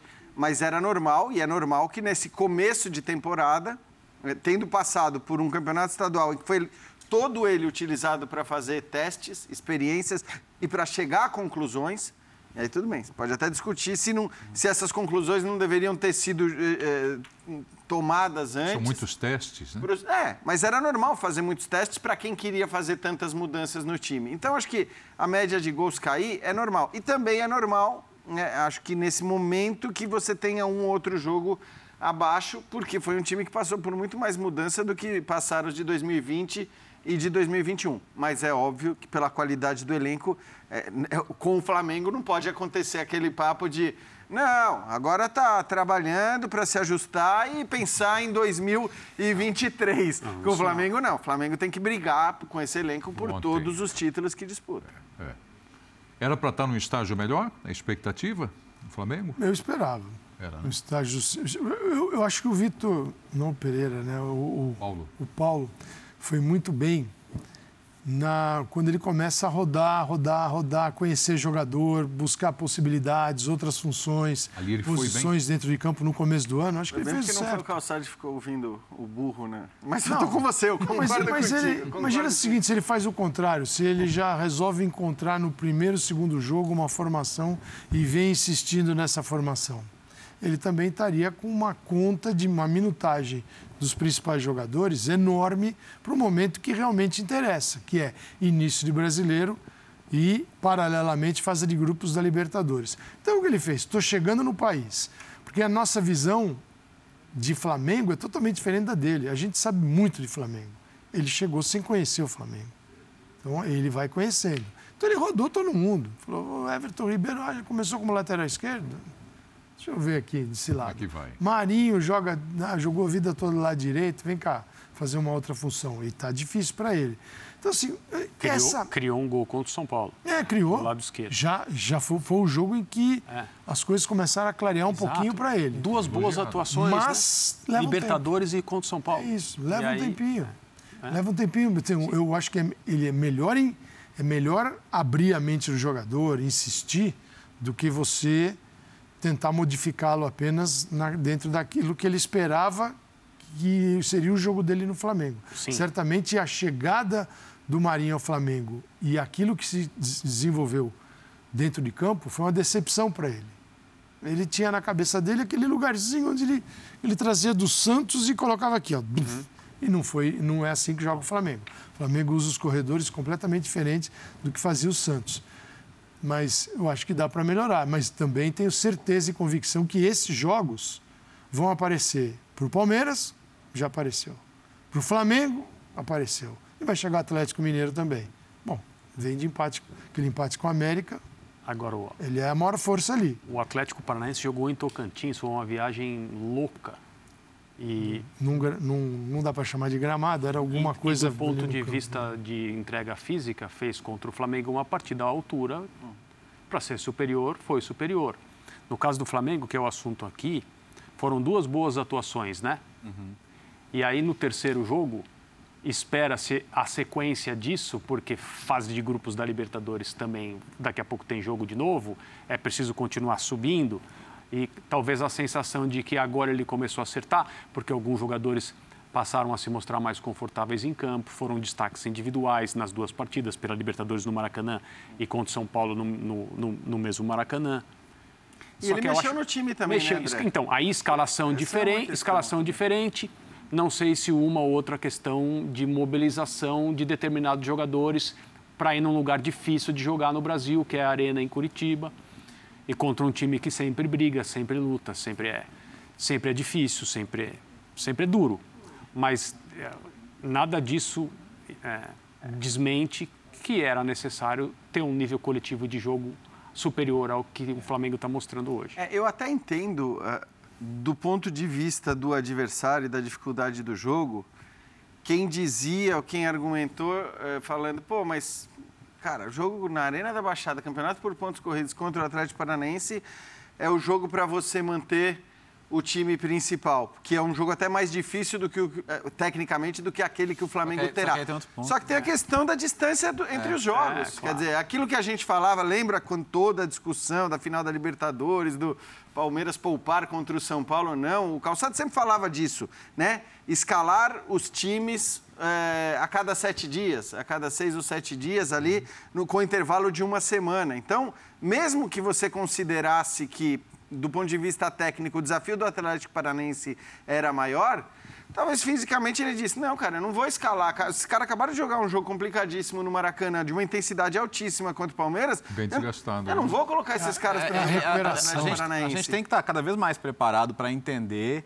e avaliar que. É, rotação de elenco não é desculpa para má performance, porque uhum. os times têm que ter a condição, até porque a gente está falando de um dos melhores elencos do Brasil, tem que ter a condição de mudar três, quatro jogadores sem e perder capacidade de organização e rendimento.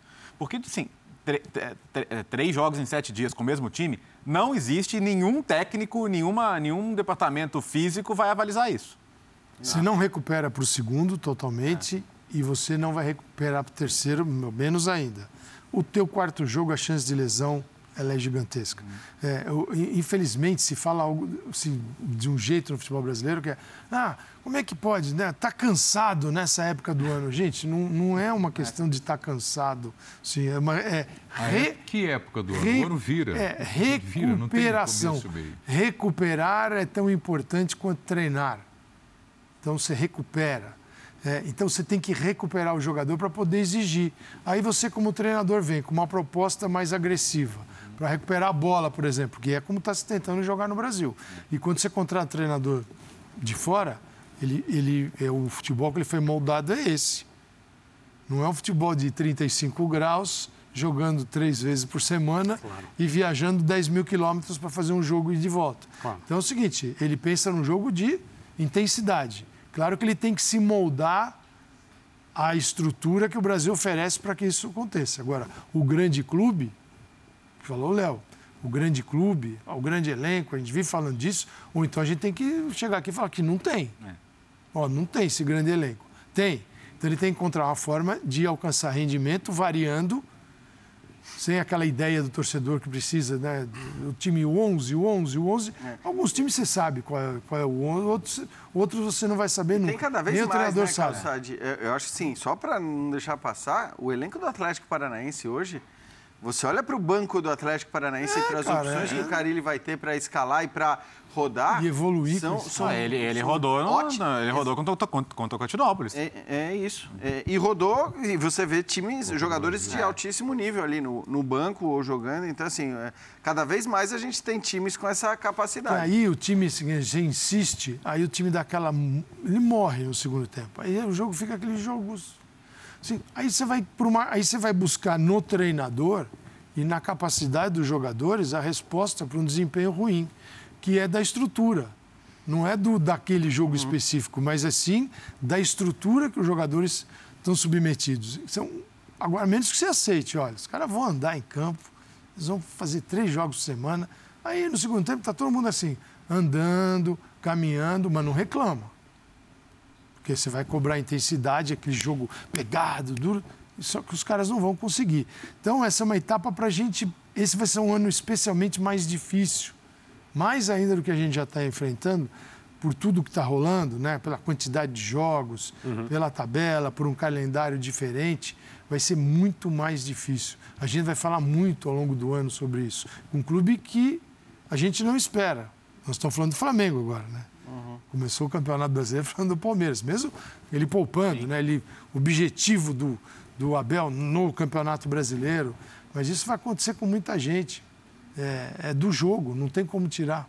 Eu queria abordar com vocês, você até passou por isso, né, o fato do, do, Paulo Souza mudar alguns jogadores de posição, fazer alguns testes, ver o que, que acontece. É, nós já vimos isso muitas outras vezes, hein? É, um pouco mais lá atrás, até do Infelizmente, o Rincon que nós perdemos aí, um cara que o Vanderlei Luxemburgo tirou ali do meio, trouxe para volante. É, o próprio Vanderlei Luxemburgo, o Felipe Melo, tirou ali de volante, trouxe para a zaga. Algumas outras mudanças. Você citou aqui o Everton Ribeiro, tenta ele de lado, o Marinho tira da direita, leva lá para a esquerda. É, isso está dando para tirar proveito do elenco do Flamengo? Vocês estão percebendo isso? Ou, ou tem exagero nessas mexidas de testes do Paulo Souza, depois que passou o campeonato estadual, né? Agora, Libertadores é. e Campeonato Brasileiro. Eu acho que é, experimentações com o Everton Ribeiro não tem mais. É. E nem vai ter. Porque é, com esses jogadores que, que se mostraram mais cômodos nas últimas três atuações, fora o Atlético Paranaense, então Palmeiras, São Paulo e o jogo da Libertadores, é, o Everton Ribeiro, nesse período, foi um dos destaques individuais e era algo que não se podia dizer há algum tempo, muito por causa das trocas, das funções e tal. Ele não foi o único, evidentemente. E eu acho que até num, num contexto de campeonato estadual como pré-temporada, não há mal nenhum em um treinador que chegou para romper com algumas coisas, porque durante quanto tempo se falou sobre um certo comodismo do, no ambiente do Flamengo, jogadores saciados e tal.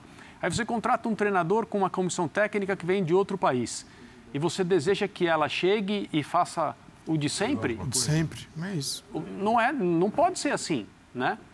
E talvez seja atribuição mais até de quem está acima do treinador do que da própria comissão técnica de mexer nesse tipo de coisa, questões comportamentais de jogadores. O técnico treina, desenvolve, põe para jogar, substitui, claro que participa disso também, mas a questão de autonomia muitas vezes tem que ter o suporte oferecido por diretorias, executivos, etc.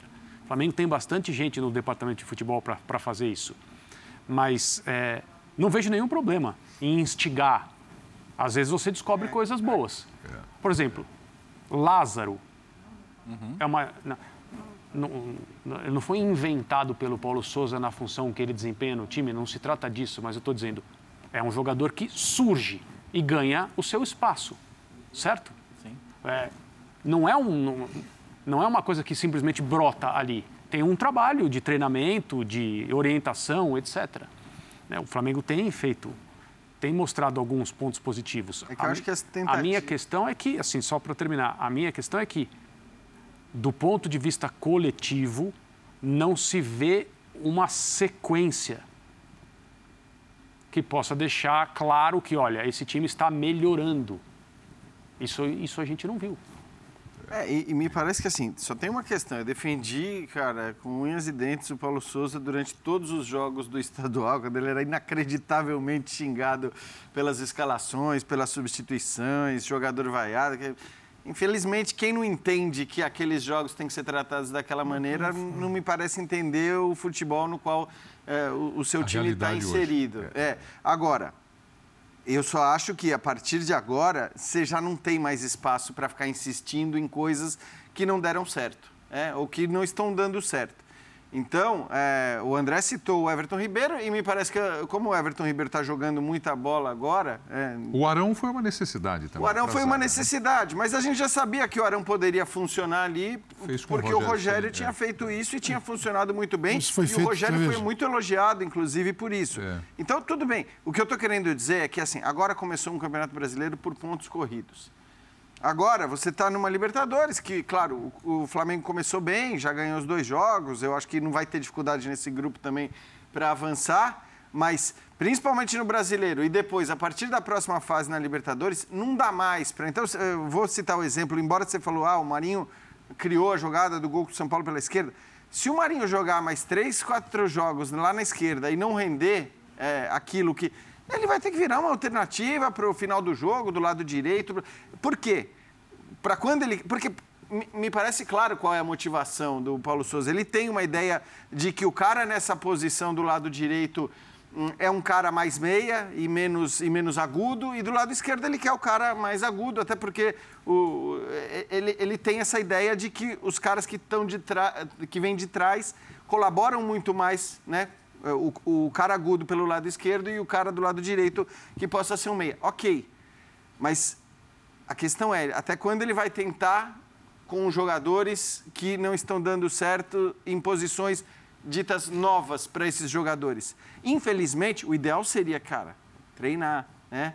Poder passar a semana. Não, ter, não mesmo que ele. Né, vamos, lá, beleza. Eu quero que o Marinho jogue ali. Quero então, tentar vou... o Lázaro pela esquerda, Isso. pela direita. É, dois, três treinos né? por semana eu vou tentar até que ele funcione direitinho por ali. Não tem isso, não existe uhum. isso. Então ele, ele, ele tem que partir do pressuposto que se as coisas não estão rolando. E contra o jogos... Atlético, como disse o, o, o Bertozzi, foi você que falou que o Arrascaeta não foi bem. E, é. não só ele. Sim, não, não mas é porque ele, é, ele, ele acaba sendo um grande o, termômetro ofensivo. É, o lado do Lázaro não é esse. Mas, ok, ele trocou o lado e não foi é. bem também. O mesmo acontece com o Palmeiras sem o Veiga. Sim. Ah, tá bom, não tem o Veiga, acabou, morreu. Não, não pode. É. O Atlético sem o Hulk, todos esses caras fazem muita diferença. Não é que ah, é dependência desse jogador. Quando você tem um cara muito acima. É bom, né? É, muito acima. Você não, não é que você tem independência, você, ainda bem que você tem o cara. Esse negócio de dependência. É, falavam do Messi, né? Messi Messi depende- Pô, meu, ó, legal. ele, né? Maradona dependente, Pelé dependência, pô, é. Agora, é, é preciso fazer um exercício para quem não consegue enxergar isso. Imagina assim, um calendário gigante na parede do, da sala do treinador, com 12 meses, né? Todos os dias do ano, e ali você põe um. um você cola ali um post-it, um vermelho, em cada dia que você vai jogar. Você pega 38 datas do Brasileirão. Um time como o Flamengo tem que colocar 13 datas de Libertadores, porque ele pode chegar na final. Ele é um candidato ao título, então ele tem que colocar 13 datas de Libertadores. Copa do Brasil, ele tem que colocar todas as datas até a final da Possível. Copa. Se ele cair antes, mas ele não pode falar, não, aqui eu vou cair. Não, ele tem que pensar. Aí é Supercopa, aí tem um monte de coisa. Tem data FIFA, tem o dia que você viaja, o dia que você volta da viagem, o dia... Um- Aí, é. aí você começa a tirar. O que sobra? O que sobra de dias, dias Recuperação. úteis para recuperação? Ah, então põe, um, põe outro também na recuperação. O que sobra Então, para mas você concorda, efetivamente por você isso fala a assim? resposta do jogo tem que ser mais considerada do que seria num outro contexto? É, O que você vê no jogo, você tem que levar em consideração para o próximo jogo. Aí a gente até pode periga falar que, ah, mas está fazendo tentativa e erro. Não é isso, é que assim, o cara não vai treinar, ele não vai conseguir experimentar outras coisas. Então ele tem que olhar o que acontece no jogo e, a partir daquilo, tomar Porque as decisões. Você não melhora os seguintes. times, não é só por uma ausência de unidade de treinamento, eu não posso treinar. É que tipo de treinamento você é obrigado a fazer entre um jogo e outro, que você não vai melhorar a equipe, você só vai mantê-la em atividade. Você também não pode chegar, jogou na quarta, tem um jogo no sábado. Imagina, jogar na quarta tem um jogo no sábado. Isso é um negócio. É, você não vai poder falar para os caras, fiquem dois dias em casa e apareçam aqui no dia do jogo para descansar. É, essa recuperação ela é feita de outra forma. Mas o que você faz? O que tre- você treinador, né, nesse, nesse período, primeiro que você sabe que você não vai ter teu time em condições de jogar. Aquelas pancadas, a dorzinha, o quem se cedeu, tal, como é que você recupera? Então a gente está num caminho muito louco, porque quem está do outro lado não quer enxergar isso. Ele quer ir lá fazer preleção para o treinador. Sim. Dizer para o treinador, Pô, você não está respeitando a história do clube, você não sabe. Não, não, não, não, não. Não é assim. Não é assim? O senhor não está aqui para falar. Ah, essa aí é do Zé O Ricardo, senhor está aqui para ouvir. para ouvir. Independentemente de resultados. Ele não fa- ele não falou independentemente porque tem esse problema. fala Só, só independente, mas eu estou corrigindo. Está corrigindo. Demais. Independentemente de resultados, é o seguinte. Isso é demais. Então é uma piada, É né? uma piada, cara. É uma piada e. Absurdo. e fazer o quê, né? A gente está levando tudo isso aqui para o buraco. É, o Ronaldo vem, aí você tem o outro lado, esses gestores, né? O Ronaldo viveu com gente que praticou o melhor futebol, jogando e dirigindo também. Ele olha ele se assusta. Ele fala. Ele deu uma entrevista outro dia e falou: "Esqueça, a liga até agora não, não tem, não, não dá liga, porque você tem vários grupos. Tem três ligas, né? O É. Brasil não vai conseguir uma liga Uma de liga. clubes. Ele vai fazer três logo de uma vez. Logo de uma vez, faz três. Isso. É, então é um, Assim é um tá. problema gigantesco, Preto. Nós não vamos evoluir. E aí vem julho, o que, que acontece? Ao invés de você segurar os jogadores aqui, de repente, pode ter uma debandada. E aí, julho, agosto é outro campeonato. Bom, tá aí na tela para você, Universidade Católica e Flamengo. É jogo que nós vamos mostrar ao vivo, cobertura total para você dos canais Disney. É Comebol Libertadores da América. Vamos falar do time do Palmeiras agora, Jailson, hein? Que pena, hein? Rompeu o ligamento. É mais um volante que o Palmeiras perde e aí começam aquelas discussões na academia. Contratações? Vem gente nova aí? Ah, vem. É, tá na hora? Estamos precisando? Se preparem, Bertozzi, Jean, André e Calçado. Quais são os setores? Essa vai ser uma das perguntas. Então, o Daniel Bocato, nosso repórter, trazendo bastidores do Verdão. Abrindo aspas. O Palmeiras sabe que o elenco atual, composto apenas por 24 atletas, precisará de reforços para brigar nas próximas três frentes da equipe na temporada 2022. Por isso, estuda a aquisição de três a quatro peças de renome para dar mais fôlego e material humano ao técnico Abel Ferreira. Então tá aí, ó. Palavra-chave ali é renome. Renome É, é. o seguinte, só abrir peso. vagas, só abrir vagas é uma Peso. coisa. Ah. Jogadores que tenham relevância, você fala, pô, esse cara aqui pode chegar para ser titular, é outro nível, ainda mais o Palmeiras. Então, onde é que o Palmeiras vai se situar na- nessas contratações? Só preencher vagas? Porque quem tem 24 jogadores apenas é um elenco pequeno para o calendário brasileiro, mas ele é perfeitamente aceitável, por exemplo, na Europa. Os clubes trabalham com, ca- com elencos curtos. Aí você usa jogador da base quando precisa. Mas é possível, você consegue fazer a gestão de um grupo com 24. Agora, aqui é difícil, porque o Abel tem que ter um time que é capaz de jogar, mais gente capaz de jogar. A gente falava isso no início do programa. Você tem uma quantidade maior de quem entra e joga. É, então, por este indicador, eu imagino que são nomes, não são muitos, e serão. É melhor você. Eles fizeram a proposta no Pedro, né? De quanto foi? 20 milhões de euros? Foi uma proposta gigantesca. Foi uma, foi um- foi uma grana tem um dinheiro gigantesca. destinado ali a, Tá. a- a contratações. Perfeito. Chega português e pergunta para ele: e aí, tem esse dinheiro aqui, o que, que você O, quer? o Jean está com, tá com aquela imposição para dizer quantos são e quais são. Não, não, não tô não. Não, não tô impostos. não. É, mas a, a discussão Ah, em cima sabe- disso, sabe qual porque que é eu ouvi É. bastante, ouvi bastante aqui, eh, não, não digo aqui na bancada, né? Em vários lugares, talvez aqui também, eh, que o, o Palmeiras não tem o melhor elenco do futebol brasileiro. Né? Melhor do que o Palmeiras tem ainda Atlético e Flamengo. Talvez Mas, hoje o essa é uma- Palmeiras. mas essa é uma avaliação do próprio Abel, né? É, É, talvez nossa, hoje o Palmeiras é tenha o quase melhor time. né? né? Talvez tenha o melhor time. Talvez tenha o melhor funcionamento. Funcionamento. Mas o Palmeiras fez duas partidas recentemente que não estiveram no nível do Palmeiras, né? Duas primeiras rodadas do campeonato. Ceará e o Goiás. Isso, duas primeiras rodadas do Campeonato Brasileiro. O Rafael Veiga deu uma entrevista para a gente na semana passada, uma semana atrás, explicando o que ele sentiu no jogo é, contra o Ceará.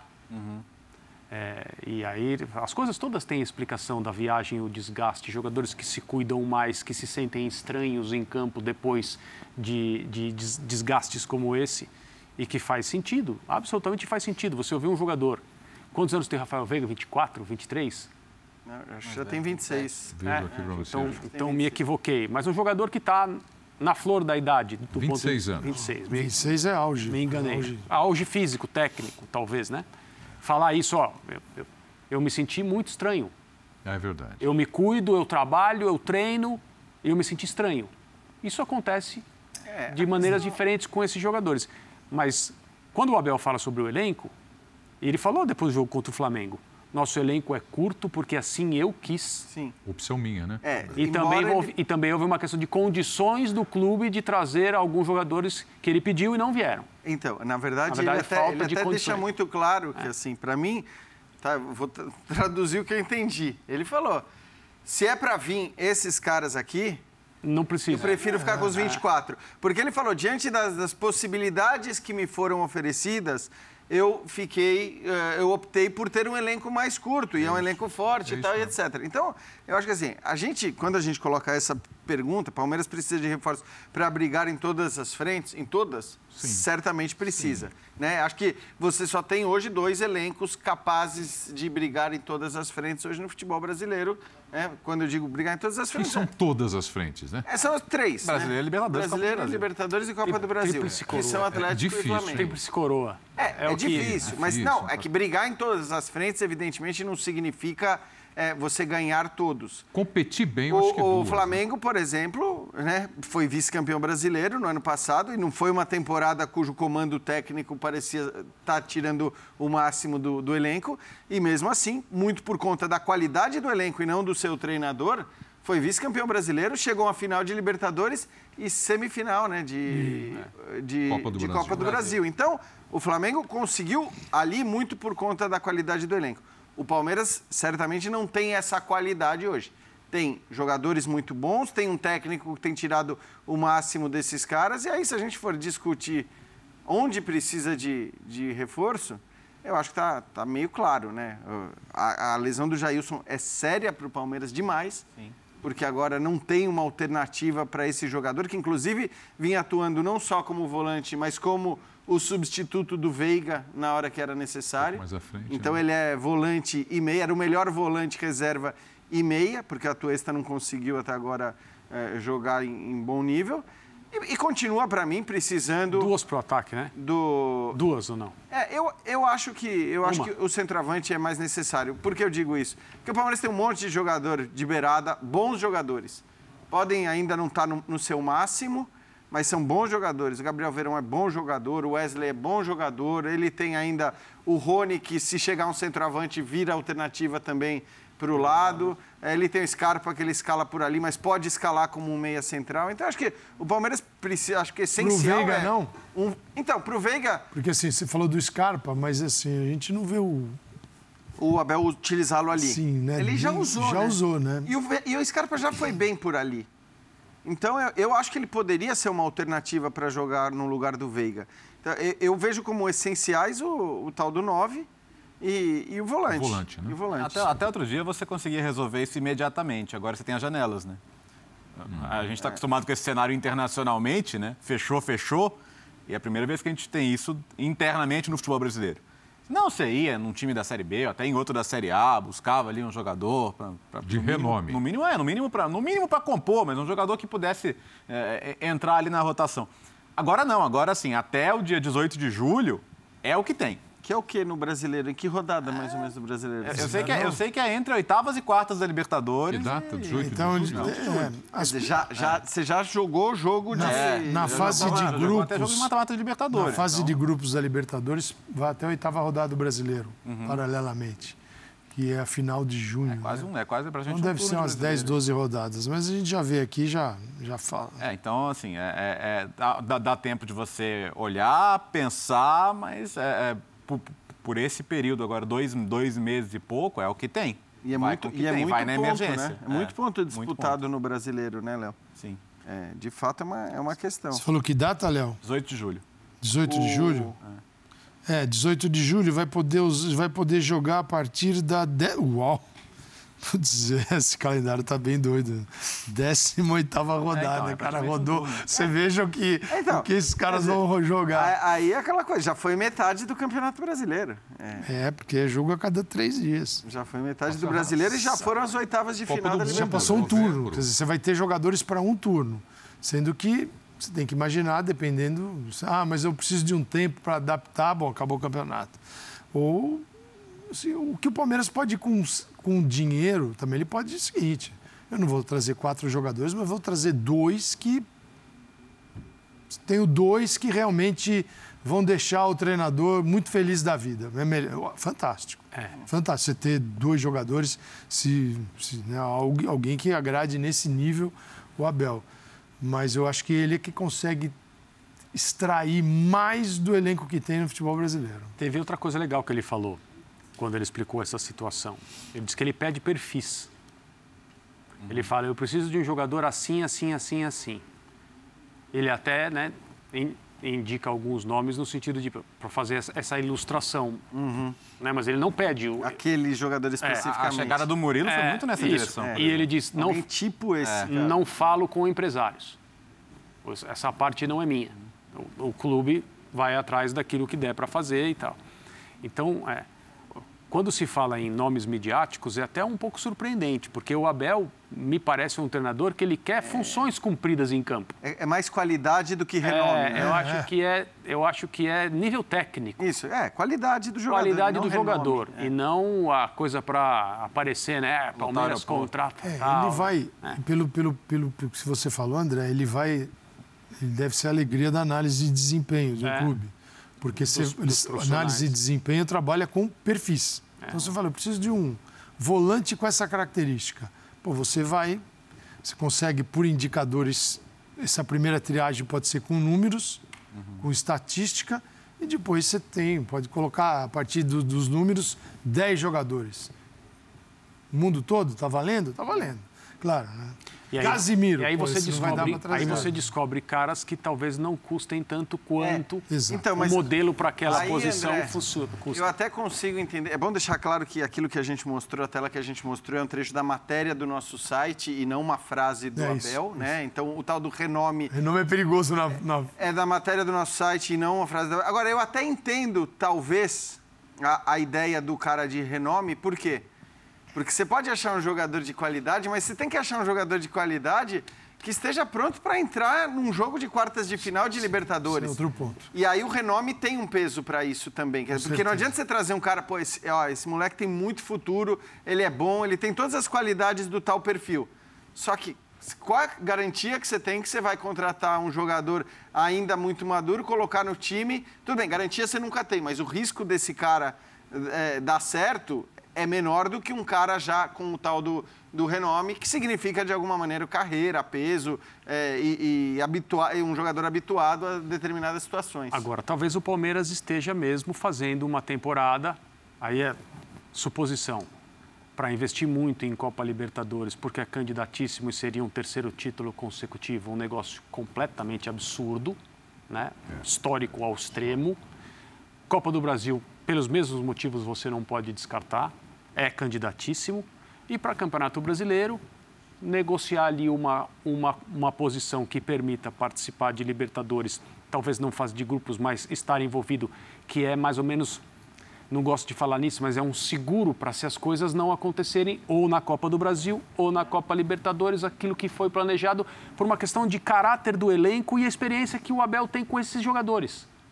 Por qual motivo não se pode imaginar o Palmeiras al- alcançando a final da Copa do Brasil e da Copa Libertadores? Qual é o É motivo? que é, é- eu, eu- o que eu acho, só, André, é que assim, hoje, com o nível de jogo que o time principal do Palmeiras adquiriu, é, é, é um time que passa confiança, né? Para É. o treinador. Ele sabe que esses. E em que pese as, as duas.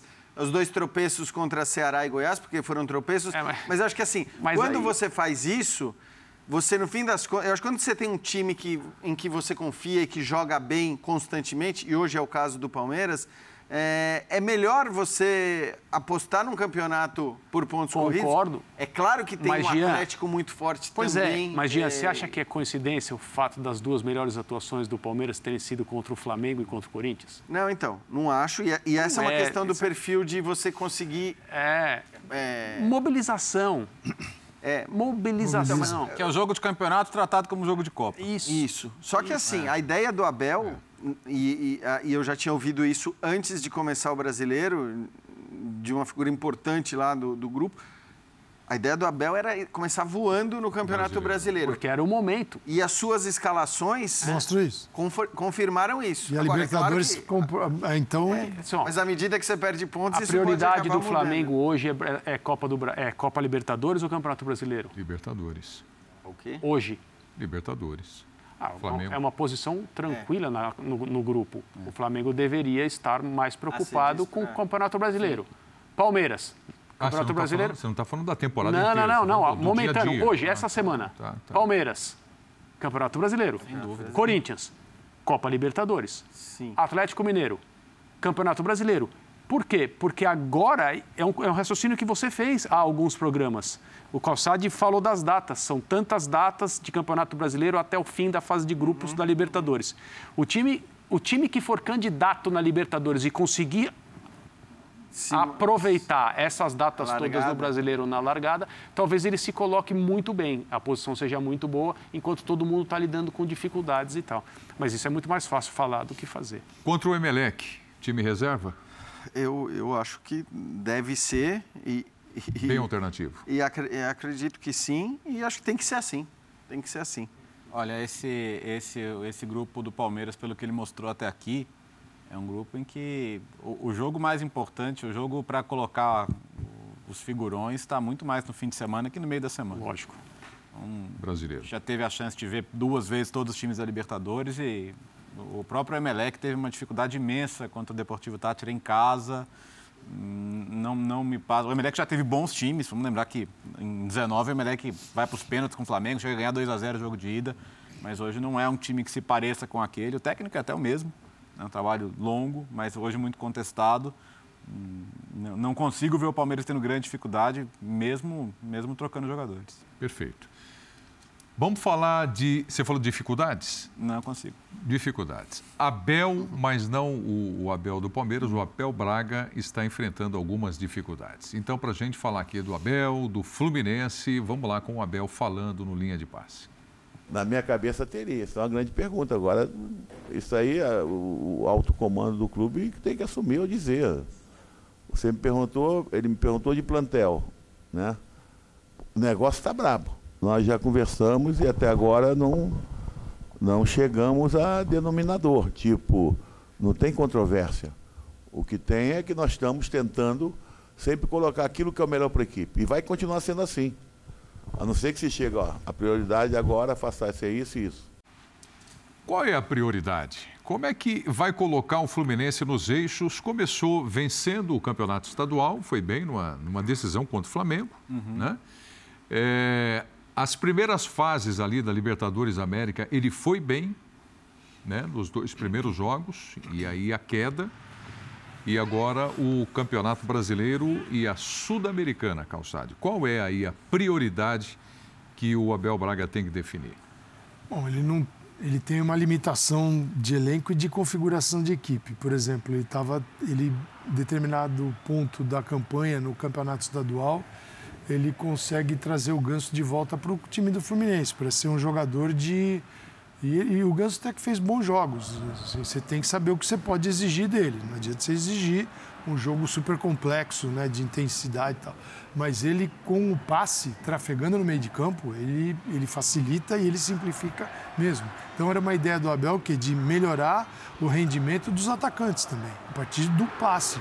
E a equipe tinha, na sua transição é, ofensiva, o seu grande problema. Porque ele começava a construir lá de trás e vinha, na verdade, acumulando problemas.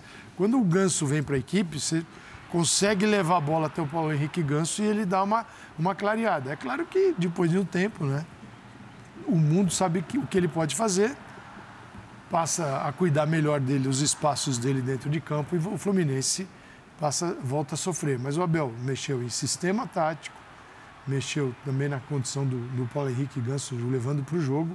Eu acho que ele encontra limites que o elenco do Fluminense tem. O elenco do Fluminense tem limites.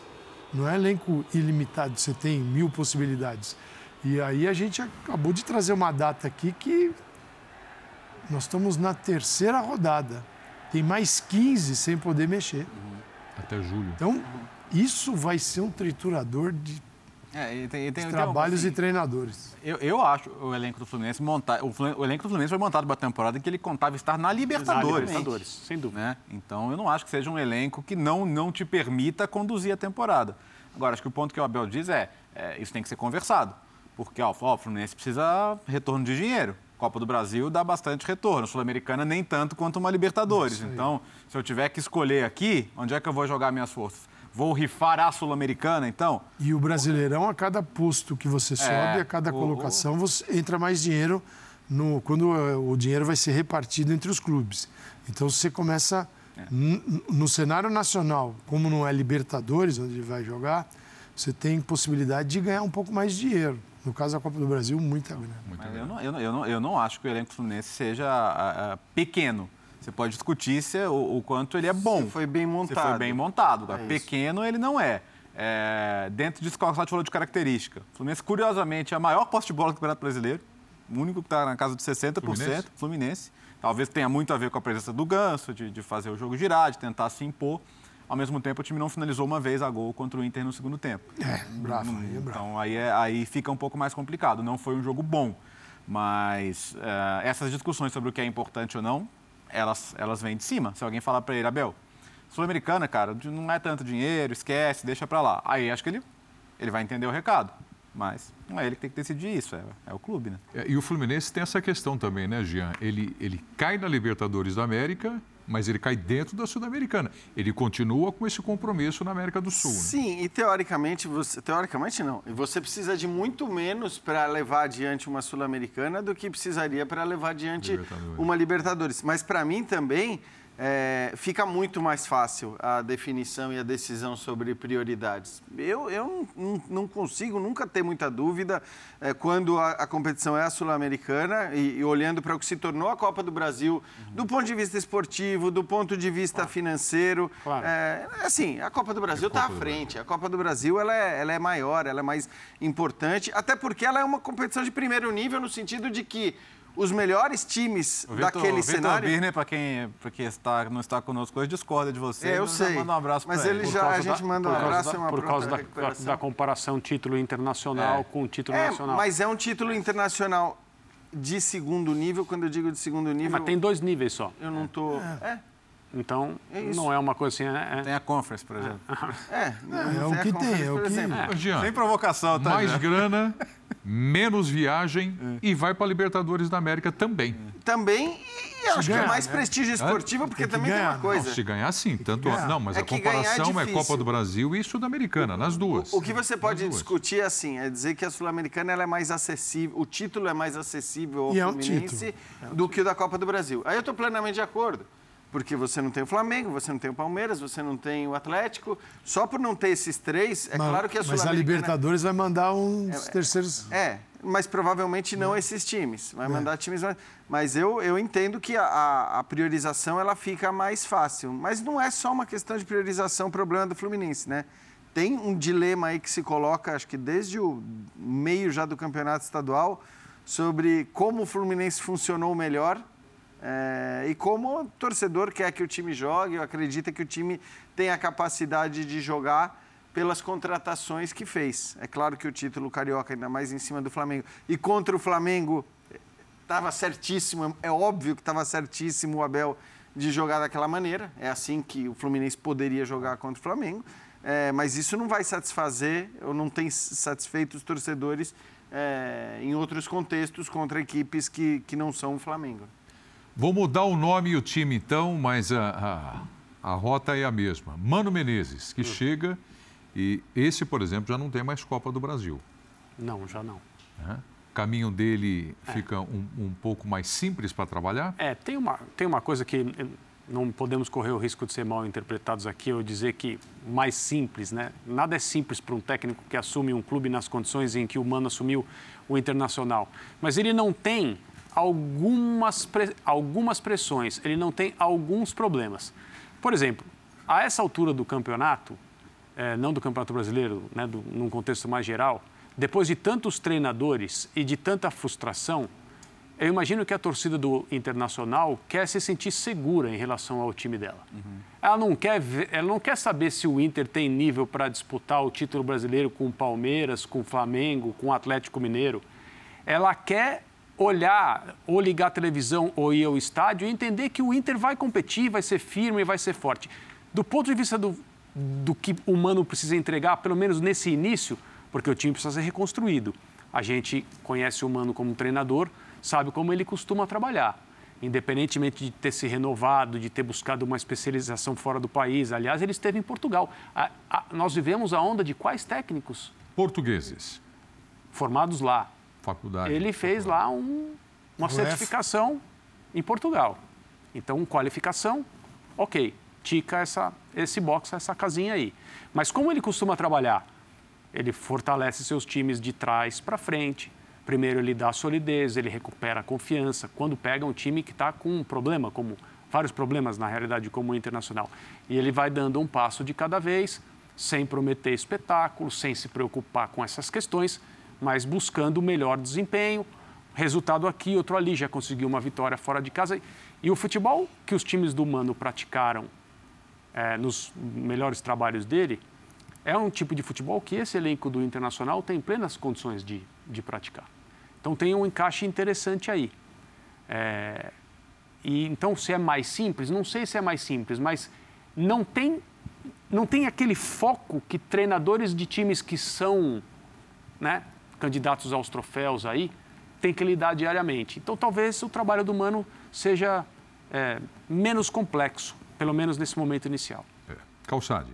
É, o, assim, o Mano chegou e praticamente chegou para esse jogo aí. Então, ele foi, ele fez escolhas, não fez muito além disso, de escolhas de nomes e de determinações que ele passa para jogadores e tal, mas agora que começa o trabalho. O início foi ótimo porque veio o resultado. Nada melhor do que você começar com três pontos depois de uma fase muito difícil que viveu internacional. Mas daí analisar o que o Mano já produziu, ah, é, não, não dá. Não dá para fazer. O que tem é um novo trabalho, um novo treinador, a chegada é, e tentar recuperar o Inter. concordo com o André, acho que dá para estabelecer um jogo que, que é assim, do, do, do, gosto do mano, do treinador, não só do gosto do treinador, né? Tem que ver se o elenco cumpre isso. Eu acho que aí eles se entendem muito bem, os dois lados. Mas espero também que ele consiga recuperar o, o tempo dele, a carreira no futebol brasileiro. Acho que o futebol brasileiro precisa dos seus treinadores também. Não é só.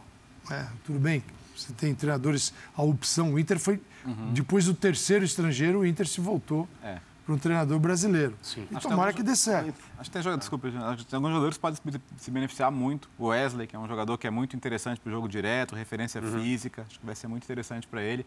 O Carlos Depena, que o, que o Medina vinha usando mais aberto, né? jogou por dentro e jogou bem. Enfim, acho que tem algumas peças que, pelo menos nesse primeiro momento, ele já, já entendeu como podem servir, que podem servir. Depena foi muito bem, inclusive. E de resto, assim, é a fórmula que o Inter já adotou em outros anos, né? Vamos para uma abordagem mais pragmática para salvar um ano que começou Isso. distante do que se imaginava. Né? Isso. É, acho que se você. O André falou do tique na qualificação do Mano, né? Agora, eu acho que se você for olhar pontos para acreditar que as coisas podem dar certo, você vai encontrar vários pontos, uhum. né? Então, nós já falamos do calendário, o André falou da qualificação do técnico, né, do, do é, Mano como só para que ele não seja só para que ele não seja acusado, né?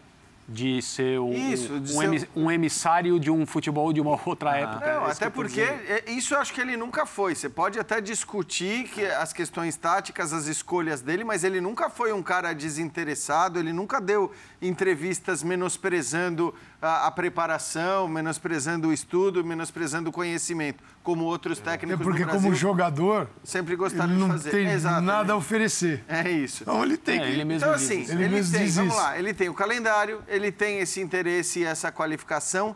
Ele tem nome que é importante para técnicos no Brasil. É importante, claro, não tem jeito. Claro. Tem um monte de técnico que é escolhido só pelo nome, é. né? Porque tem apenas o nome hoje em dia, não tem mais nada além do nome. Esses caras são muitas vezes escolhidos para dirigir clubes. O Mano tem o nome, isso é importante na, na gestão ali do grupo, no respeito por parte do grupo, mas tem também o conhecimento. E tem um elenco que está longe de estar entre os piores elencos do futebol brasileiro. Pode não estar, tá, e certamente não está entre os três, quatro melhores elencos, mas tem um bom grupo ali. Então, com o calendário, com um bom grupo, com preparação é, e com respeito por parte dos jogadores, eu também acredito que o Inter deva melhorar. É, sabe, você falou de calendário, é, enquanto vocês comentavam, eu fui ver aqui quais são os jogos do Internacional. Ele pegou, aí foi uma boa vitória contra o Fluminense, por 1 a 0, a gente está acompanhando aí. E, e, tem pela frente o Havaí, não é um, um, clássico, e aqui evidentemente que não falta nenhum respeito ao Havaí. Uhum. Depois tem o Juventude, e depois tem o Corinthians. Só que eu fiz questão de buscar aqui a data. Ele tem o Corinthians dia 15 de maio, que é um grande clássico. Hum. Só que o Corinthians tem o Boca no dia 17 de maio. Em Buenos na, Aires. Em, lá na Bomboneira. É, então, Realmente. dia 15 ele tem o Corinthians e o Corinthians, no dia 17, dois dias depois, tem o Boca. Certamente um Corinthians bem mexido não nesse é? jogo contra é, o Inter. É. é, e assim, talvez o Inter, tal como o Fluminense, não coloque a Sul-Americana no, no, topo das suas prioridades. E, então você pode ter um, um, um cenário em que o, o, brasileiro vai ser tudo que você joga no ano. É. E aí acho que dá para levar. Dá para aproveitar esses e momentos. Esse Corinthians, E esse Corinthians é no Beira Rio. É, Se você está jogando só o Campeonato Brasileiro, teoricamente, contra os times mais fortes do país, você pode ter essas quebradas da sorte aí. Sim. Que é quando você vai enfrentar equipes que obrigatoriamente vão ter que mesclar um pouco a sua escalação por causa dos outros compromissos. E você não, você está jogando Top. uma, duas vezes por semana no máximo. Né? É. Bom, vamos lá. Então, o, o Corinthians desce para o Beira Rio, joga contra o Internacional e já vai para. Ah, já vai, pra, já dá uma esticadinha. Dois dias depois já vai embora. Bom, vamos lá, gols do Campeonato Brasileiro. Tivemos aqui Havaí e Goiás. O Havaí venceu por 3 a 2. Morato marcando aí o primeiro gol do Havaí. Esse foi expulso. Olha o lance. Cartão vermelho, como antecipou aqui o Leonardo Bertozzi. O Bissoli faz o segundo gol do Havaí, bate ali no cantinho, se apresentou, atacou a bola. Finalizou, fez 2 a 0. Muriqui cobrando pênalti, 3 a 0 Havaí. E aí veio a reação do Goiás. O goleiro soltou a bola ali, o Pedro Raul botou lá dentro.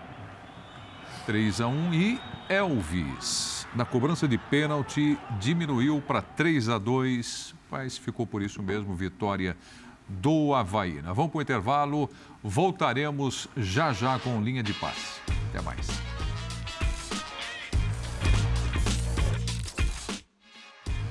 É isso aí, pessoal. Olha, amanhã tem cobertura de Comebol, Libertadores da América, enfim, vai ser uma semana cheia e nós estaremos de volta depois do jogo com mais uma cobertura aqui no Linha de Passe. Valeu, Bertozzi. Valeu, amanhã estamos juntos. Estaremos juntos aqui, Jean também, né? Sim. Mês da manhã. Maravilha. Então, boa noite, Jean. Boa noite, André. Amanhã estaremos juntos, mas eu lá, Você vai para lá também. em casa, vendo Lá você. em casa é bom. Mas você não vai deixar de ir no WhatsApp também ficar, né? Assim como os amigos. Eu vou ficam. debater com vocês é, ao vivo. Ah, legal. Dar questionamentos. Boa. Valeu, Calçade. Amanhã também junto no Linha, né? Lá de Itaquera. De Itaquera. Maravilha. Então tá bom. Calçado vai participar com o Twitter secreto dele. É isso aí. Eu vou mandar um abração pro Birner aqui, o Vitor Birner. Tô com saudade do Birner e logo, logo estará com a gente aqui na bancada também. Muito obrigado pela sua companhia. Vem aí o Sport Center. Até a próxima, turma. Tchau.